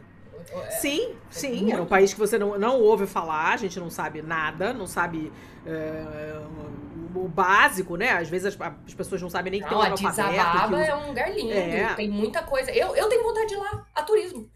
É um desses lugares que eu tenho. Sozinha, não em grupo, sabe? Aquele turismo que você Aham. sabe que você consegue fazer sozinho e ficar um Sim, tempo. sim. Se eu pudesse fazer um curso de arte lá, ia ser massa. Aí, ó. Falta dinheiro. Eu vou Se aproveitar avó, o gente, ataque de oportunidade para falar é. sobre o nosso episódio com o Guilherme Canever, né? Que fez a Ah, sim. África. Tava, eu tive pensando nele esses dias. Mari, deixa eu só pedir só pra você não, não ficar clicando a caneta, porque depois eu não consigo tirar. Vou tirar ela da mão. É. Vou tirar ela da mão. É. Mas a gente tem um episódio sobre. é, sobre com, com esse convidado com o Guilherme que viajou um trilhão de países. E, e eu, te, eu ando pensando bastante nele por causa do- de todo o babado em Nagorno-Karabakh, porque ele foi a primeira pessoa que falou disso pra gente, assim. Né, que contou, ele esteve lá, tem foto, não sei mais o que e tal. E aí toda vez que eu escuto essas coisas, eu penso naquele episódio, eu penso nele. É, que foi um episódio bem, bem legal. E ele mencionou também o lance da Etiópia. Eu acho que é um país que assim, a, a gente não ouve falar nada. Acho que tem gente que não sabe que língua eles falam, que religião tem, que tem um outro alfabeto. Os etiópios É. falam muito bem inglês, os bem educados. As escolas lá tem muita escola bilíngue mesmo. O inglês deles é top. Show. Aí. Falam a língua local também, mas a, a classe dominante fala inglês muito bem. Então, quando você viaja, quando você viaja por aí, você notar é, é, alguém que, que é africana, né? Não, não, não, Aham. não é africano nascido fora da África. E eles Sim. são bastante bem apessoados. É, São, são eles- lindos. ser lindos, né? Os altos, São bonitos homens normalmente são nigerianos, tá? Mas os etiópios também são, eles são bem apessoados. Eles, pare- eles parecem, assim, muito educados, muito... Gen, é, é- é a gentrificação da, da África. Mas eu tô falando de estereótipos. Isso são estereótipos. Lógico, sem querer universalizar, mas esse é o estereótipo que eu tenho da Etiópia.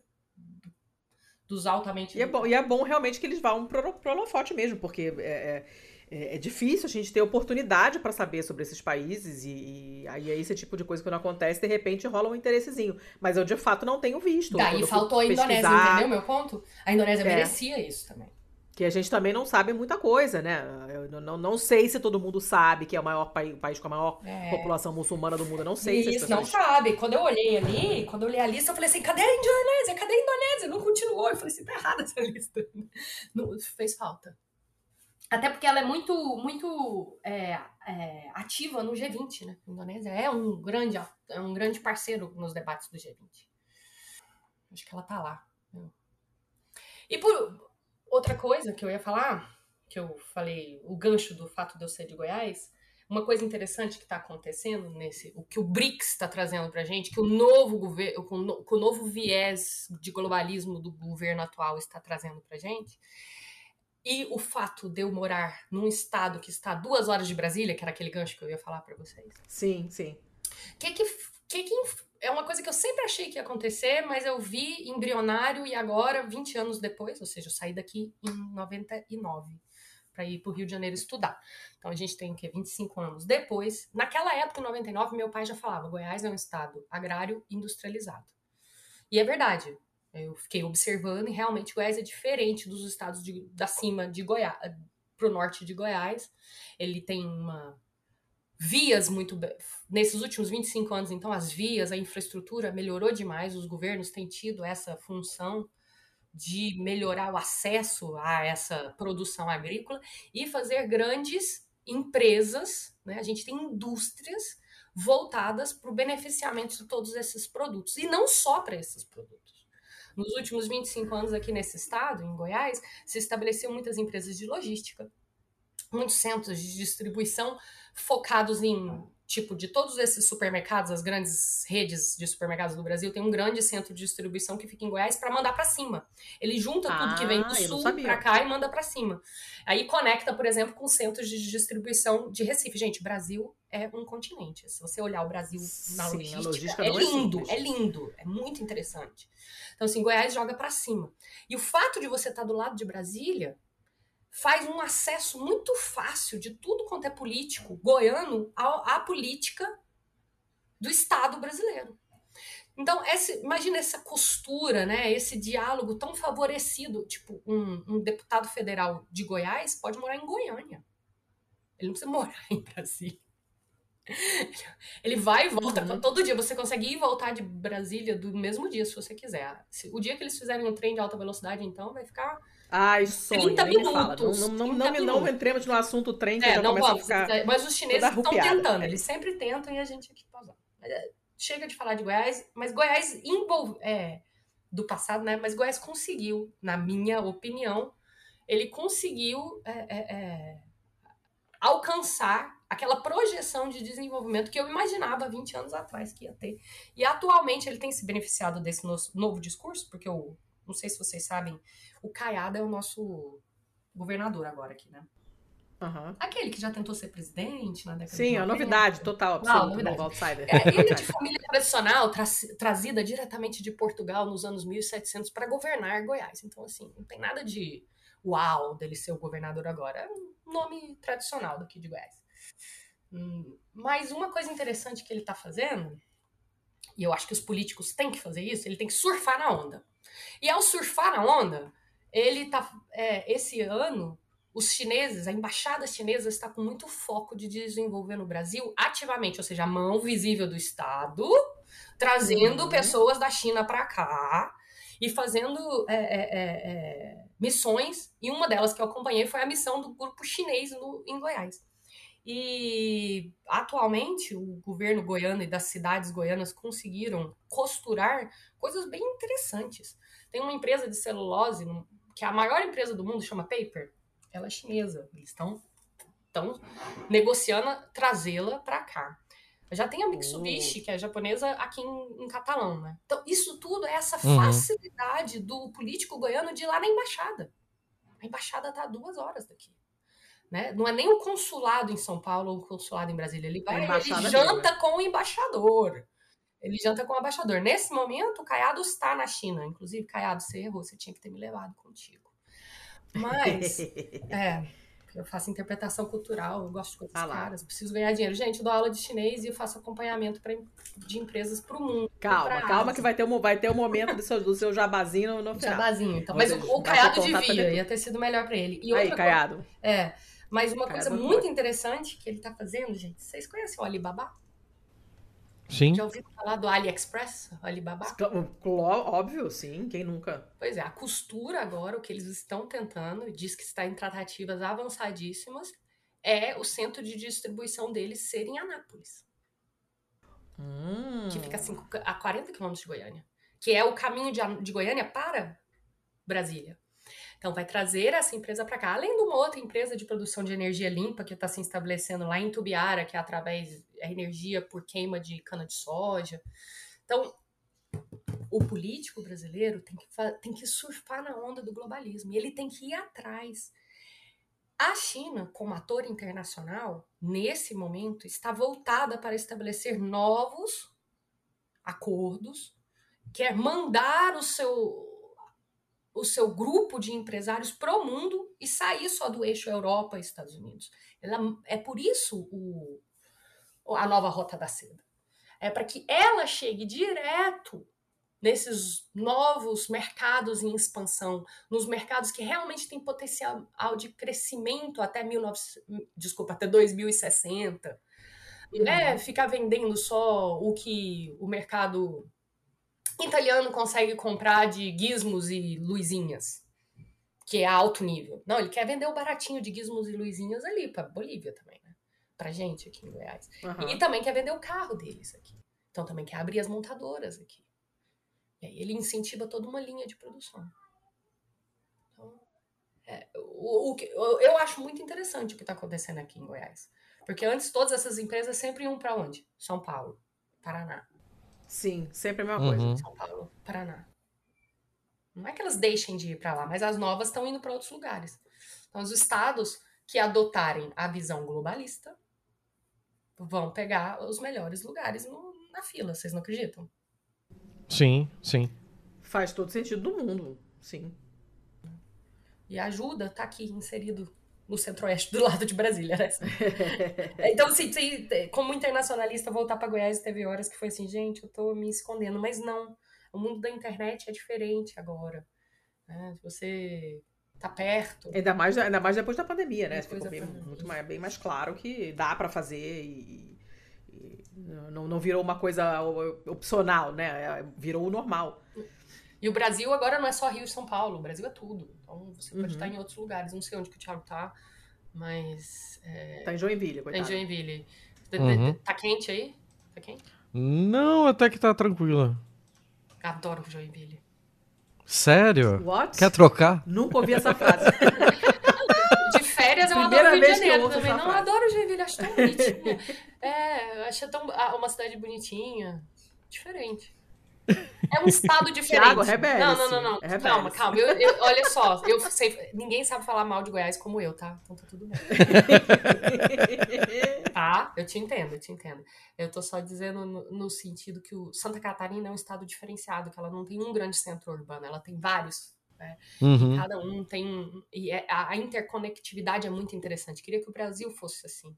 Eu acho que Goiás está indo bem, porque Goiânia é uma cidade não tão grande, tá com Brasília, Anápolis, que é uma grande cidade, está formando esse negócio de, de Santa Catarina, de ter outras cidades muito importantes. Lógico que ainda é embrionário. Mas queria que fosse todo mundo desenvolvido quanto Santa Catarina. Só falta as estradas, né? É. As estradas Que de Santa Catarina tá falta? mal. Não, as estradas Aí, aí é tá brabo. mal. Aí é Aí tá brabo. bravo. ah, meu Deus.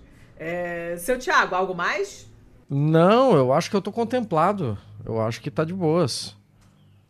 Mais alguma coisa, Mari, que, acho que, que você acha que a gente, por acaso, não, não, não, não comentou? Não, eu acho que foi. Falei bastante. Ainda bem que eu não tenho que dar aula Nós agora. Nós gostamos, nós gostamos muito de quem fala bastante.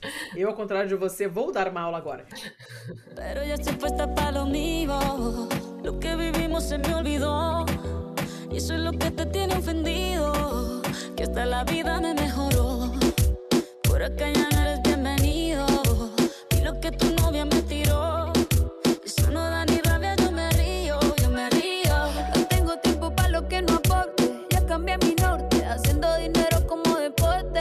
Y no la cuenta los shows, el parking y el pasaporte. Estoy madura, dicen los reportes. Ahora tú quieres volver, sé que no tan sé. Espérame que yo soy idiota. Estoy en otra y que te quedó grande la bichota. Bebé, ¿qué fue? No, pues que muy tragadito. Ah, ma- mas tudo bem, antes da gente, da gente se despedir, vamos falar das nossas dicas culturais, que é a balada do pistoleiro. Ai. Vamos dar dicas que podem ou não tem a ver, ter a ver com o episódio. Como o pessoal já tá careca de saber, as minhas raramente têm a ver com o assunto do episódio, é, porque a minha imaginação é meio limitada, mas é, vou começar com o seu Thiago hoje. Ah, meu Deus, tá.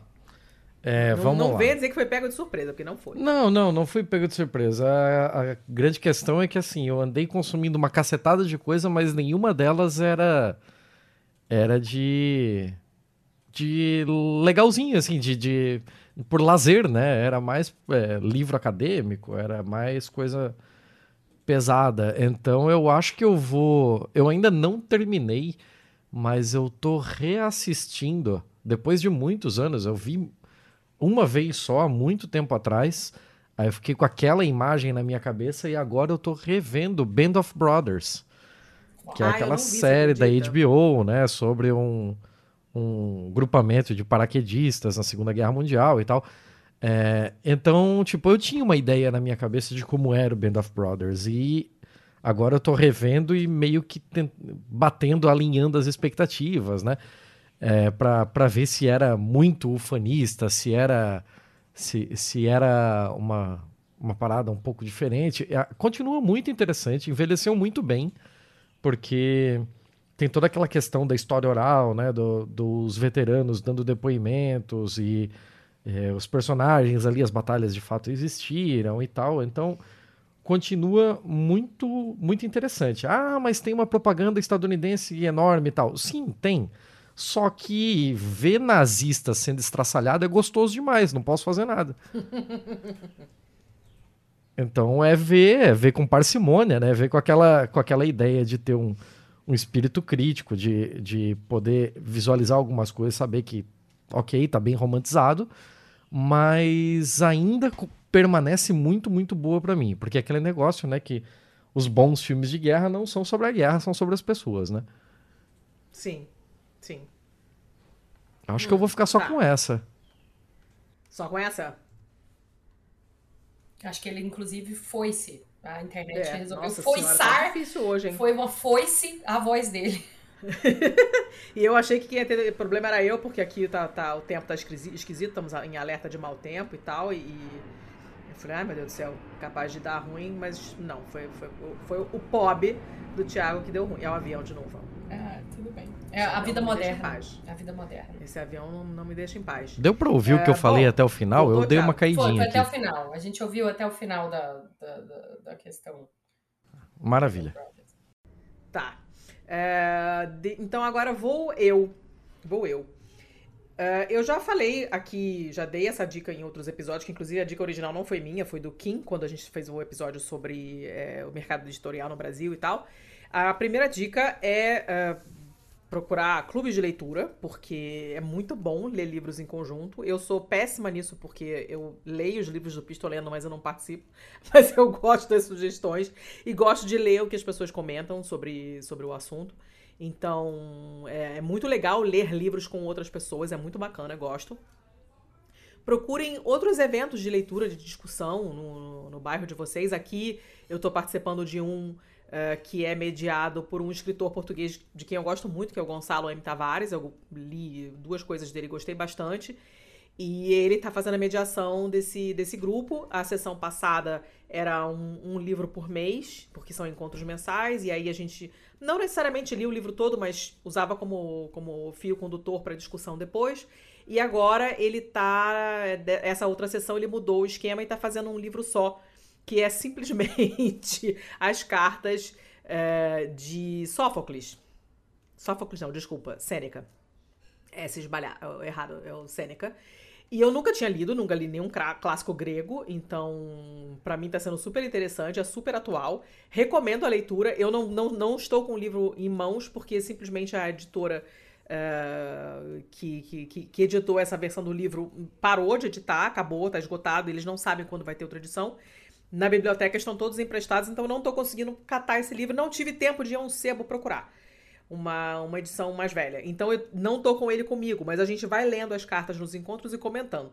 E é incrivelmente atual, né? Inclusive, um dos, uma das, das cartas, o título é Sobre a dificuldade de focar na leitura. Então, assim, achei muito bom para os tempos que correm, é perfeito. Então, recomendo Sêneca as cartas é, para Luciolo, se não me engano, o nome, nome do, do, do coisinho lá, porque é, é, é bem bacana. E, por fim, recomendo a série Gen V, que é a continuação, digamos assim, mais spin-off do que continuação, eu acho, de The Boys, que já é bem boa. Tá na Amazon Prime Video. É muito, é muito legal. A protagonista é um saco, mas as outras partes são, são bacanas, assim, é uma série divertida. Claro que, né, se tem estômago fraco, não veja, porque tem sangue, tripa, essas coisas todas. Mas é uma série legal, tô gostando bastante. Assim, nós já terminamos e gostamos, e agora queremos que venha a próxima temporada. Então fica de, de dica, fica essa aí. Tudo, tudo totalmente Brix, como vocês estão percebendo. É... Bom, eu já dei as minhas, Thiago já deu as deles. Mari, a- as tuas, então. As minhas é, é, é bom porque em uma dica eu estou dando várias dicas, né? Adoro multidicas. É, multidicas. Em uma dica só. Essa semana, é, isso foi bem yunfen, como dizem em chinês, que é, é- é, aconteceu porque tinha que acontecer, bom da sorte. Oh, Serendipity. Bem essa semana vai, agora, dia, entre o dia 15 e o dia 30, vai ter a oitava mostra de cinema chinês online. Então, ela é feita pelo Instituto Confúcio, ele é um dos anúncios que está acontecendo. Eu posso mandar para vocês o link do Facebook depois, Manda, se você favor. quiser compartilhar com a audiência. Sim. E vai Sim. ter filmes 24 horas por dia, é online, inscrição é gratuita, e era uma coisa que eu tava cobrando deles há muito tempo, porque lá em São Paulo tem um lugar que tem, toda semana tem filmes e filmes ótimos, mas eles não, não disponibilizam online, então eu acho isso muito, muito coisa de grupinho, assim, sabe? Tipo, e o resto do país? Não quer assistir? Sim, Mas agora vai ter essa é, entre o dia 15 e o dia 30. É, se vocês quiserem procurar vocês mesmos aí, gente, só procurar o NESP, o Instituto Confúcio, oitava mostra de cinema chinês, tá? Vou passar o link para vocês. E tem vários filmes, eu já vi a lista, vão ser bem interessantes. Tem outros que eu colocaria também, mas não sou eu a curadora. Recomendo bastante assistirem quem gosta dessa temática. Às vezes é difícil a gente conseguir filmes que não sejam hollywoodianos chineses, né? E existe. Os filmes chineses, eles são feitos para você sentar assim com um, um pacote de lenços do lado e chorar. Ah, meu porque Deus. o chinês sabe falar da dor humana e da dificuldade, da miséria, da condição de você ser um numa quantidade imensa de pessoas. Então, assim, nem você, paulistano, ou que, ou que mora em São Gonçalo, cheio de muita gente ao seu redor, entende o que é ser um indivíduo num país de 1,6 bilhões de pessoas. É uma perspectiva muito diferente do que a gente está acostumado, né? É 1,6 bilhões de pessoas produzindo opiniões e impressões que não saem do universo delas porque está escrito em chinês. Então, uma mostra assim é muito. É uma oportunidade diferente de você poder olhar. É microscópico, né? Porque cada filme vai ser uma realidade microscópica só. Não eu vi na lista, não tem nenhum assim que fala tão grande da China como um ser, mas fala da condição humana dentro daquela realidade. Então eu gostei bastante. Vou estar assistindo, serei audiência, espero que vocês também sejam. Ah, eu achei muito bom. Ah. Vou jogar. Como sempre, os links estarão todos na pauta, todo mundo já sabe, vai estar tudo na pauta bonitinho. para pra todo mundo achar, não precisa ficar catando nas internets, porque vai estar tudo listadinho lá nos show notes pra E- vocês verem Para depois. deixar uma dica de um livro que eu citei mais cedo, que eu acho muito bom, que, que eu vi que a audiência gosta de ler, né? Então, um- o livro que eu citei é do Ander, André Gunder Frank, e o livro chama Reoli- Reorientalismo. Reorient- Ah, Esse livro ele foi escrito na década de 90 junto com o Teotônio dos Santos. Ele estava vendo o Brasil e vendo a China. Então ele, ele vivia a realidade daquele, tinha muito relacionamento com o governo, até mesmo do PT, antes dele conseguir o poder. Ele tem essa visão de teoria da dependência. Muito interessante, é uma indicação bem legal. André, André Gunder Frank. Qualquer livro dele é uma visão muito boa. Ele faleceu há uns 15 anos. Hum. E o público aqui, quem estuda economia internacional, assim, de independência, é, conhece ele. Então, uma boa dica também. Hum, ótimo. Estará tudo linkado, devidamente linkado. Eu mando especificamente para vocês. Muito bem. É, e Mari, quem quiser te achar Pra seguir o que você publica, se é que você publica coisas, pra te pedir eh, preços, informações sobre curso de mandarim, eh, sobre a tua mediação cultural aí, te acha onde? Eu não sou de Como? publicar, Quando? né? Eu, não- eu gosto da minha vida anônima e autônoma. Mas eu tenho um Instagram e tenho também um Facebook, que tem coisas antigas da minha vida lá. Então, Mariane.novaes. Mariane com dois N's e E no final. Novaes, com S. Pode me procurar no LinkedIn, pode me procurar no Instagram, no Facebook com esse nome você vai me achar. E pedir pra ser o meu amigo. E lá eu fa... lá é uma forma de me encontrar para eu oferecer e compartilhar as coisas que eu faço hoje em dia, que aí eu dou aula de inglês, dou aula de chinês online, faço treinamentos para preparação para viagens para a China, faço treinamentos de grupos que estão no Brasil em envolvimento com grupos chineses de negócio que precisa uma certa interpretação cultural, todas essas coisas. E faço acompanhamento em viagens. Pode ser viagens de chineses para o Brasil, que precisa de alguém para acompanhá-los, andar no Brasil, conhecer as fábricas, dar treinamento, faço tradução simultânea, como também faço missões comerciais. Não só para a China, mas principalmente para a China. Faço para a Ásia, acompanho também países outros que quiser, porque eu falo cinco línguas, então faço esse trade, trade internacional, ajudo você a ir a qualquer Pisa. lugar resolver seus problemas. É, eu falo português, inglês, espanhol, francês e chinês, mas confesso que o francês foi invadido pelo chinês. Mas Ah, passo a passo a gente conserta isso. É, porque línguas é um lugar interessante, elas invadem as outras dentro do seu cérebro. É muito interessante isso. É, Dou aula de chinês online. Adoro dar aula de chinês online. Acredito que a gente aprende muito mais online. Para crianças. A... Sério? Para o chinês, com certeza. As ferramentas, elas permitiram os Ah, alunos se libertarem. Eles digitam. É, assim, escrever é legal. É a parte que mais traz as pessoas a aprender chinês, é aprender o caractere. Mas Aham. você desenvolve mais rápido ao digitar em chinês. Então, isso empodera o aluno. E a verdade é que hoje em dia a gente digita tudo. Olha. Você digita no celular, o chinês Sim, digita. sim. Então, tu- o que você tem que saber é ler rápido e digitar rápido. Então, o celular ajudou nisso. A aula ficou mais dinâmica. E- Eu gostei. Eu não quero voltar para presencial em chinês mais. Eu, como. Olha, Maestra. caraca, não tinha pensado. Que maneira. É. É, Então, cobro por hora. Me inscrevam, que eu digo o preço. Boa! Ó, já sabem, hein? Então quem tiver Não tem É. muitos horários disponíveis. Adiando essa, esse sonho do mandarim porque não sabia onde procurar, seus problemas acabaram. Ah, online, diretamente da onde eu estiver. Ai, já amei. Eu tava procurando aqui, porque você falou dessa mostra de cinema chinês, e eu tava procurando um filme chinês que eu adoro, eu vi umas quatro vezes. E talvez seja o único filme chinês que eu vi quatro vezes e eu não tava achando o nome dele aqui. É Nenhum a Menos, de 99. Nenhum a menos. Do Jiang Yimou. Jiang É o- ótimo. O, o meu diretor predileto que tem. Nenhum a menos. Nossa, esse filme é ótimo, esse filme é muito legal. Esse filme é incrível. Na verdade, o Jiang Yimou, ele é o grande diretor da década de 90, da escola da- cinematográfica da década de 80. Quando a, a China passa a ter uma escola cinematográfica. Ele é, ele é a primeira leva dos grandes cineastas. E ele muda a forma que o cinema chinês é inserido no mundo com as obras dele. Essa, essa que você citou sendo a, o carro-chefe.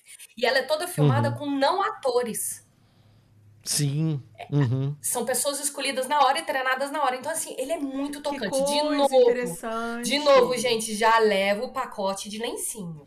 Sim, Eu esse quero. tem que levar. Não, esse tem tô- que levar. Ah, não, não vou ver, não. Mas vai para, mas tá tudo assiste quase bom. todo, quase todos deles são muito bons, assim, na minha opinião. Além de que depois o, ai gente, como é que é o cara do Kill Bill roubou do Yimou totalmente. Tarantino, Tarantino. O Tarantino junto, foi lá no Yimou e descaradamente criou aquele método, aquele estilo do, do, do Kill Bill, não o estilo anterior, Sim, tá? do Kill sim. Bill em específico, é um estilo dele, que ele nem sempre ele trabalha esse estilo, mas ele é muito baseado nos filmes que o, o Yimou, além dessa pegada emocional, ele também fez uns filmes hollywoodianos que as pessoas devem ter visto, que foi The House of the Flying Daggers, que é a, a Casa das Uhum. Adagas Voadoras, e o Hero também, é mais ou menos na mesma época. Olha só que discrepante, né? O nenhum a menos o Hero, mas é do Joey também. É, é, ele também tinha essa pegada aí de grandes filmes, né? De vender a China tradicional. Mas os outros filmes que não são da China tradicional do Joey Moore como esse, ou então Meu Pai e Minha Mãe, ou da Fumu Mutim. Nossa, esse filme eu já. eu Tô como você, já assisti umas sete vezes. Choro todas. Não, a, a Letícia. A Letícia tá aí falando que não vai ver, porque esse negócio de prepara o Vê, lencinho não, e tal. Mas nesse, Não, não, esse não, é realmente ver. muito bonito, Letícia, de verdade, assim. Porque é, Letícia, é uma. É tipo, é tipo, sabe quando você chora num documentário? Sim. É isso. Não é, Thiago? meu Deus. É, é tipo isso. A, a história basicamente é de um vilarejo no interiorzão da China que só tem um professor e esse professor precisa sair por um mês e ele só consegue uma menininha de 13 anos substituir ficar como professora substituta. O professor promete pra ela que vai dar uma quantia lá, eu não lembro exatamente quanto, é para cada 100 reais é, a mais. É, tipo uns 100 reais a mais, assim, se quando ele voltar não tiver nenhum aluno a menos, que ela evite a evasão escolar de qualquer jeito. Ah. E isso é muito legal. Esse filme é muito ó, o bonito. spoiler. Ó, o spoiler. É, Não, para, parei chega. aqui, parei aqui. Ah, tá. Puxa, mas eu gostei, hein? Pode Sim, assistir. a premissa é bom muito boa. E, é bom- e você que tá com a filha já com 14, 15 anos, esse daí é- pode assistir. Dá pra ver com ela? Uhum. Boa. Ah, é esse- Hum. qualquer criança que já consiga lidar com a tristeza, né? A partir dos 12, né? Porque tem a tristeza de você ver a pobreza da outra criança, né? Uhum. Pode É, assistir isso é um junto com os pais. Esse é um filme muito bom. Esse é um filme que a gente Sim. mostra na educação a partir dos 13, 14 anos. É muito bom mesmo. Tipo, adolescente de 16 anos tem que ver. Empatia histórica é o único jeito da gente viver em paz. E falta empatia histórica. Minha mensagem final. Ai, meu Deus. Tá. Tá. Nossa, rendeu, hein? Rendeu essa, essa parte. Gostei muito. Vai ter um milhão de dicas e e eu quero só ver o que o pessoal vai falar depois. Depois que assistir. Chorando, é, vai mandar selfie manda com a um print toda pra eu ver. inchada. Pode deixar. Estarei mandando. Muito bem. Seu Tiago. Oi, Recadinhos. recadinhos. Re- Sim, recadinhos é que você pode entrar em contato conosco e mandar sua crítica, elogio, sugestão, qualquer coisa. E no e-mail contato arroba pistolando.com, nos comentários do post lá no nosso site, onde vai estar esse episódio, no pistolando.com, ou então pelas redes sociais, tanto no Instagram quanto no Twitter, como arroba pistolandopod. que mais? Financiamentos coletivos. Ah, meu Deus do céu, financiamento coletivo nunca lembro de cabeça. Eu sei que a gente tem um Patreon, que é patreon.com.br pistolando, e ali você Isso. pode é, doar a partir de um dólar por mês se você tá fora do Brasil. Agora, se você tá no Brasil, você tem tanto o PicPay, que é pistolando, é isso? É, não tem nem arroba, é só buscar pistolando, só tem a gente lá com esse nome. Ah, ok. Eu não sabia que não tinha arroba. E além dele, você também tem o Catarse, que é catarse.me barra pistolando. Aí a partir de 5 reais por mês, pra gente pagar servidores, pagar as contas e manter o projeto no ar. Isso é muito importante pra gente, de verdade. Assim, isso faz uma diferença do caralho. Não tirar dinheiro do bolso pra manter as coisas funcionando já é ótimo. A gente não tá Sim, querendo ficar Deus, rico. sim. Não, mas a gente tem, vocês sabem que a gente tem despesa fixa, tem hospedagem dos episódios, tem manutenção do site, domínio, etc, etc. É, fora a trabalheira que dá pra fazer isso aqui, né? Vocês já sabem. Então a gente aprecia os cafezinhos, a gente. A gente Ser mecena faz bem ao coração também. É, né? E aí você entra na Pistolândia, cara. Além legal do que, grupo, ganha ingresso Deus. pra Pistolândia, né? Pro nosso grupo de apoiadores no Telegram, que tem um porrilhão de subgrupos. é, e assim, com certeza vai ter alguém lá pra você conversar sobre o seu tema de, de interesse. Sempre, sempre vai ter alguém que compartilha um tema de interesse com você. Independente do que Sempre. seja. Sempre tem alguém pra ajudar, tá com dúvida em alguma coisa e, Pra quer falar mal um junto. velho. Não, Quer falar mal junto, Pra qualquer quer falar mal do coisa, do assistir campeonato de corrida de saco. Pra, pra- na, sei lá, deve ter na Sempre Eurosport, tem, sempre que tem tem. aqueles dardo, aquelas coisas nada a ver, assim. Sempre tem, sempre tem. Então, super recomendamos. Mas aí você tem que apoiar, porque senão a gente não, né, não dá pra sair abrindo pra todo mundo. É, E acabamos, né, Santiago? Sim, senhora. Acabamos. Ai, Mari, ótimo, muito obrigada. Foi muito bom o papo, saudade das suas aulas. Quisera que todo mundo tivesse professora que nem você, que deixasse todo mundo empolgado quando sair da sala, que nem eu ficava, como o Thiago é testemunha. Mas infelizmente não é assim, então eu tive essa sorte e estou compartilhando essa sorte com vocês que estão ouvindo este episódio, acabaram de ouvir esse episódio. Espero que tenham aprendido tanto quanto eu. Mandem feedback, a gente gosta.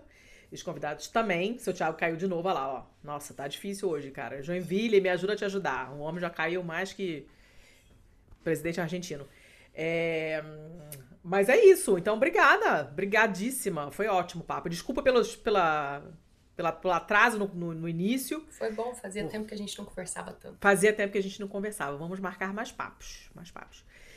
É, seu Thiago voltou já para se despedir ou tá estou aqui, estou aqui. Então tá. Não sei até quando. A, a conexão hoje tá bem difícil. Eu caí umas 85 vezes durante a? É, mas durante tá a gravação. suave porque também tá acabando o nosso tempo no Zencastro aqui para gravar. Ô, Então... ô, ô, Tiago, eu tô numa fazenda e eu não caí nenhuma vez. É, mas Pra você ver, saber, né? Bem-vindo a Santa Eu Catarina. tô na fibra ótica. Goiás tem fibra ótica dentro. Ah lá, você tá falando bem de Joinville lá, e o outro tá lá sem fibra e caindo. É, acontece, acontece. Tá, mas então é isso, gente. Então até o próximo episódio, que eu também não, nem, nem BMF dá pra prometer mais que vai ter semana que vem, porque não, não, não tá dando. Não, Então, BMF assim, é tem que o próximo prometer. episódio, Aí quando- não, né? Aí é sacanagem. O o BMF que era pra sair hoje, que a gente tá gravando na quarta-feira, já não vai sair hoje porque eu não consigo. Eu nem, eu nem não vou conseguir nem almoçar. Vou engatar uma aula agora e não vou nem comer. Então, assim, tá, tá complicado o negócio aqui pro meu lado. Mas a gente vai indo, né? Vai indo. Vamos ver se amanhã eu consigo terminar de editar e mandar. Amanhã, no sentido de dia 9 de novembro, para as pessoas terem um BMF pra ouvir antes do próximo, que também não, vai, não sei qual vai ser, tá tudo muito misterioso na minha vida. Mas fica aí até o próximo episódio. O próximo vai ter. Quando? Não sabemos, mas vai ter. Então até o próximo. Beijo. Fechou. Muito obrigado, pessoal. Até semana que vem. Este podcast foi editado por estopimpodcasts.com.br.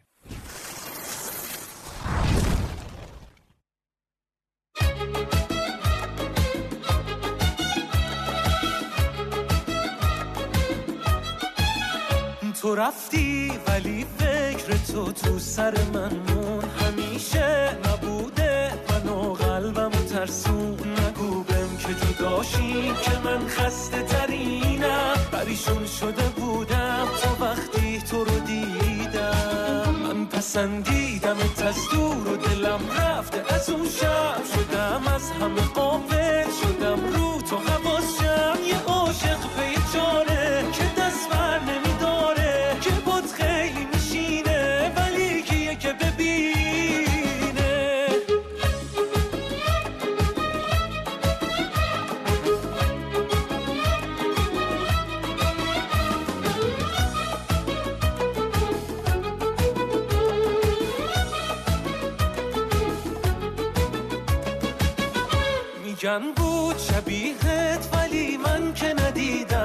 گذشتم ساده به هر کی که رسیدم. قشنگی تو هرچی تو هرچی که تنه بود. دلم رفت عجیبه اینم پا قدمه نگو بهم که جداشی که من خسته ترینم پریشون شده بودم تو وقتی تو رو دیدم. من پسندیدمت از دور و دلم رفته از اون شب شدم از همه قافل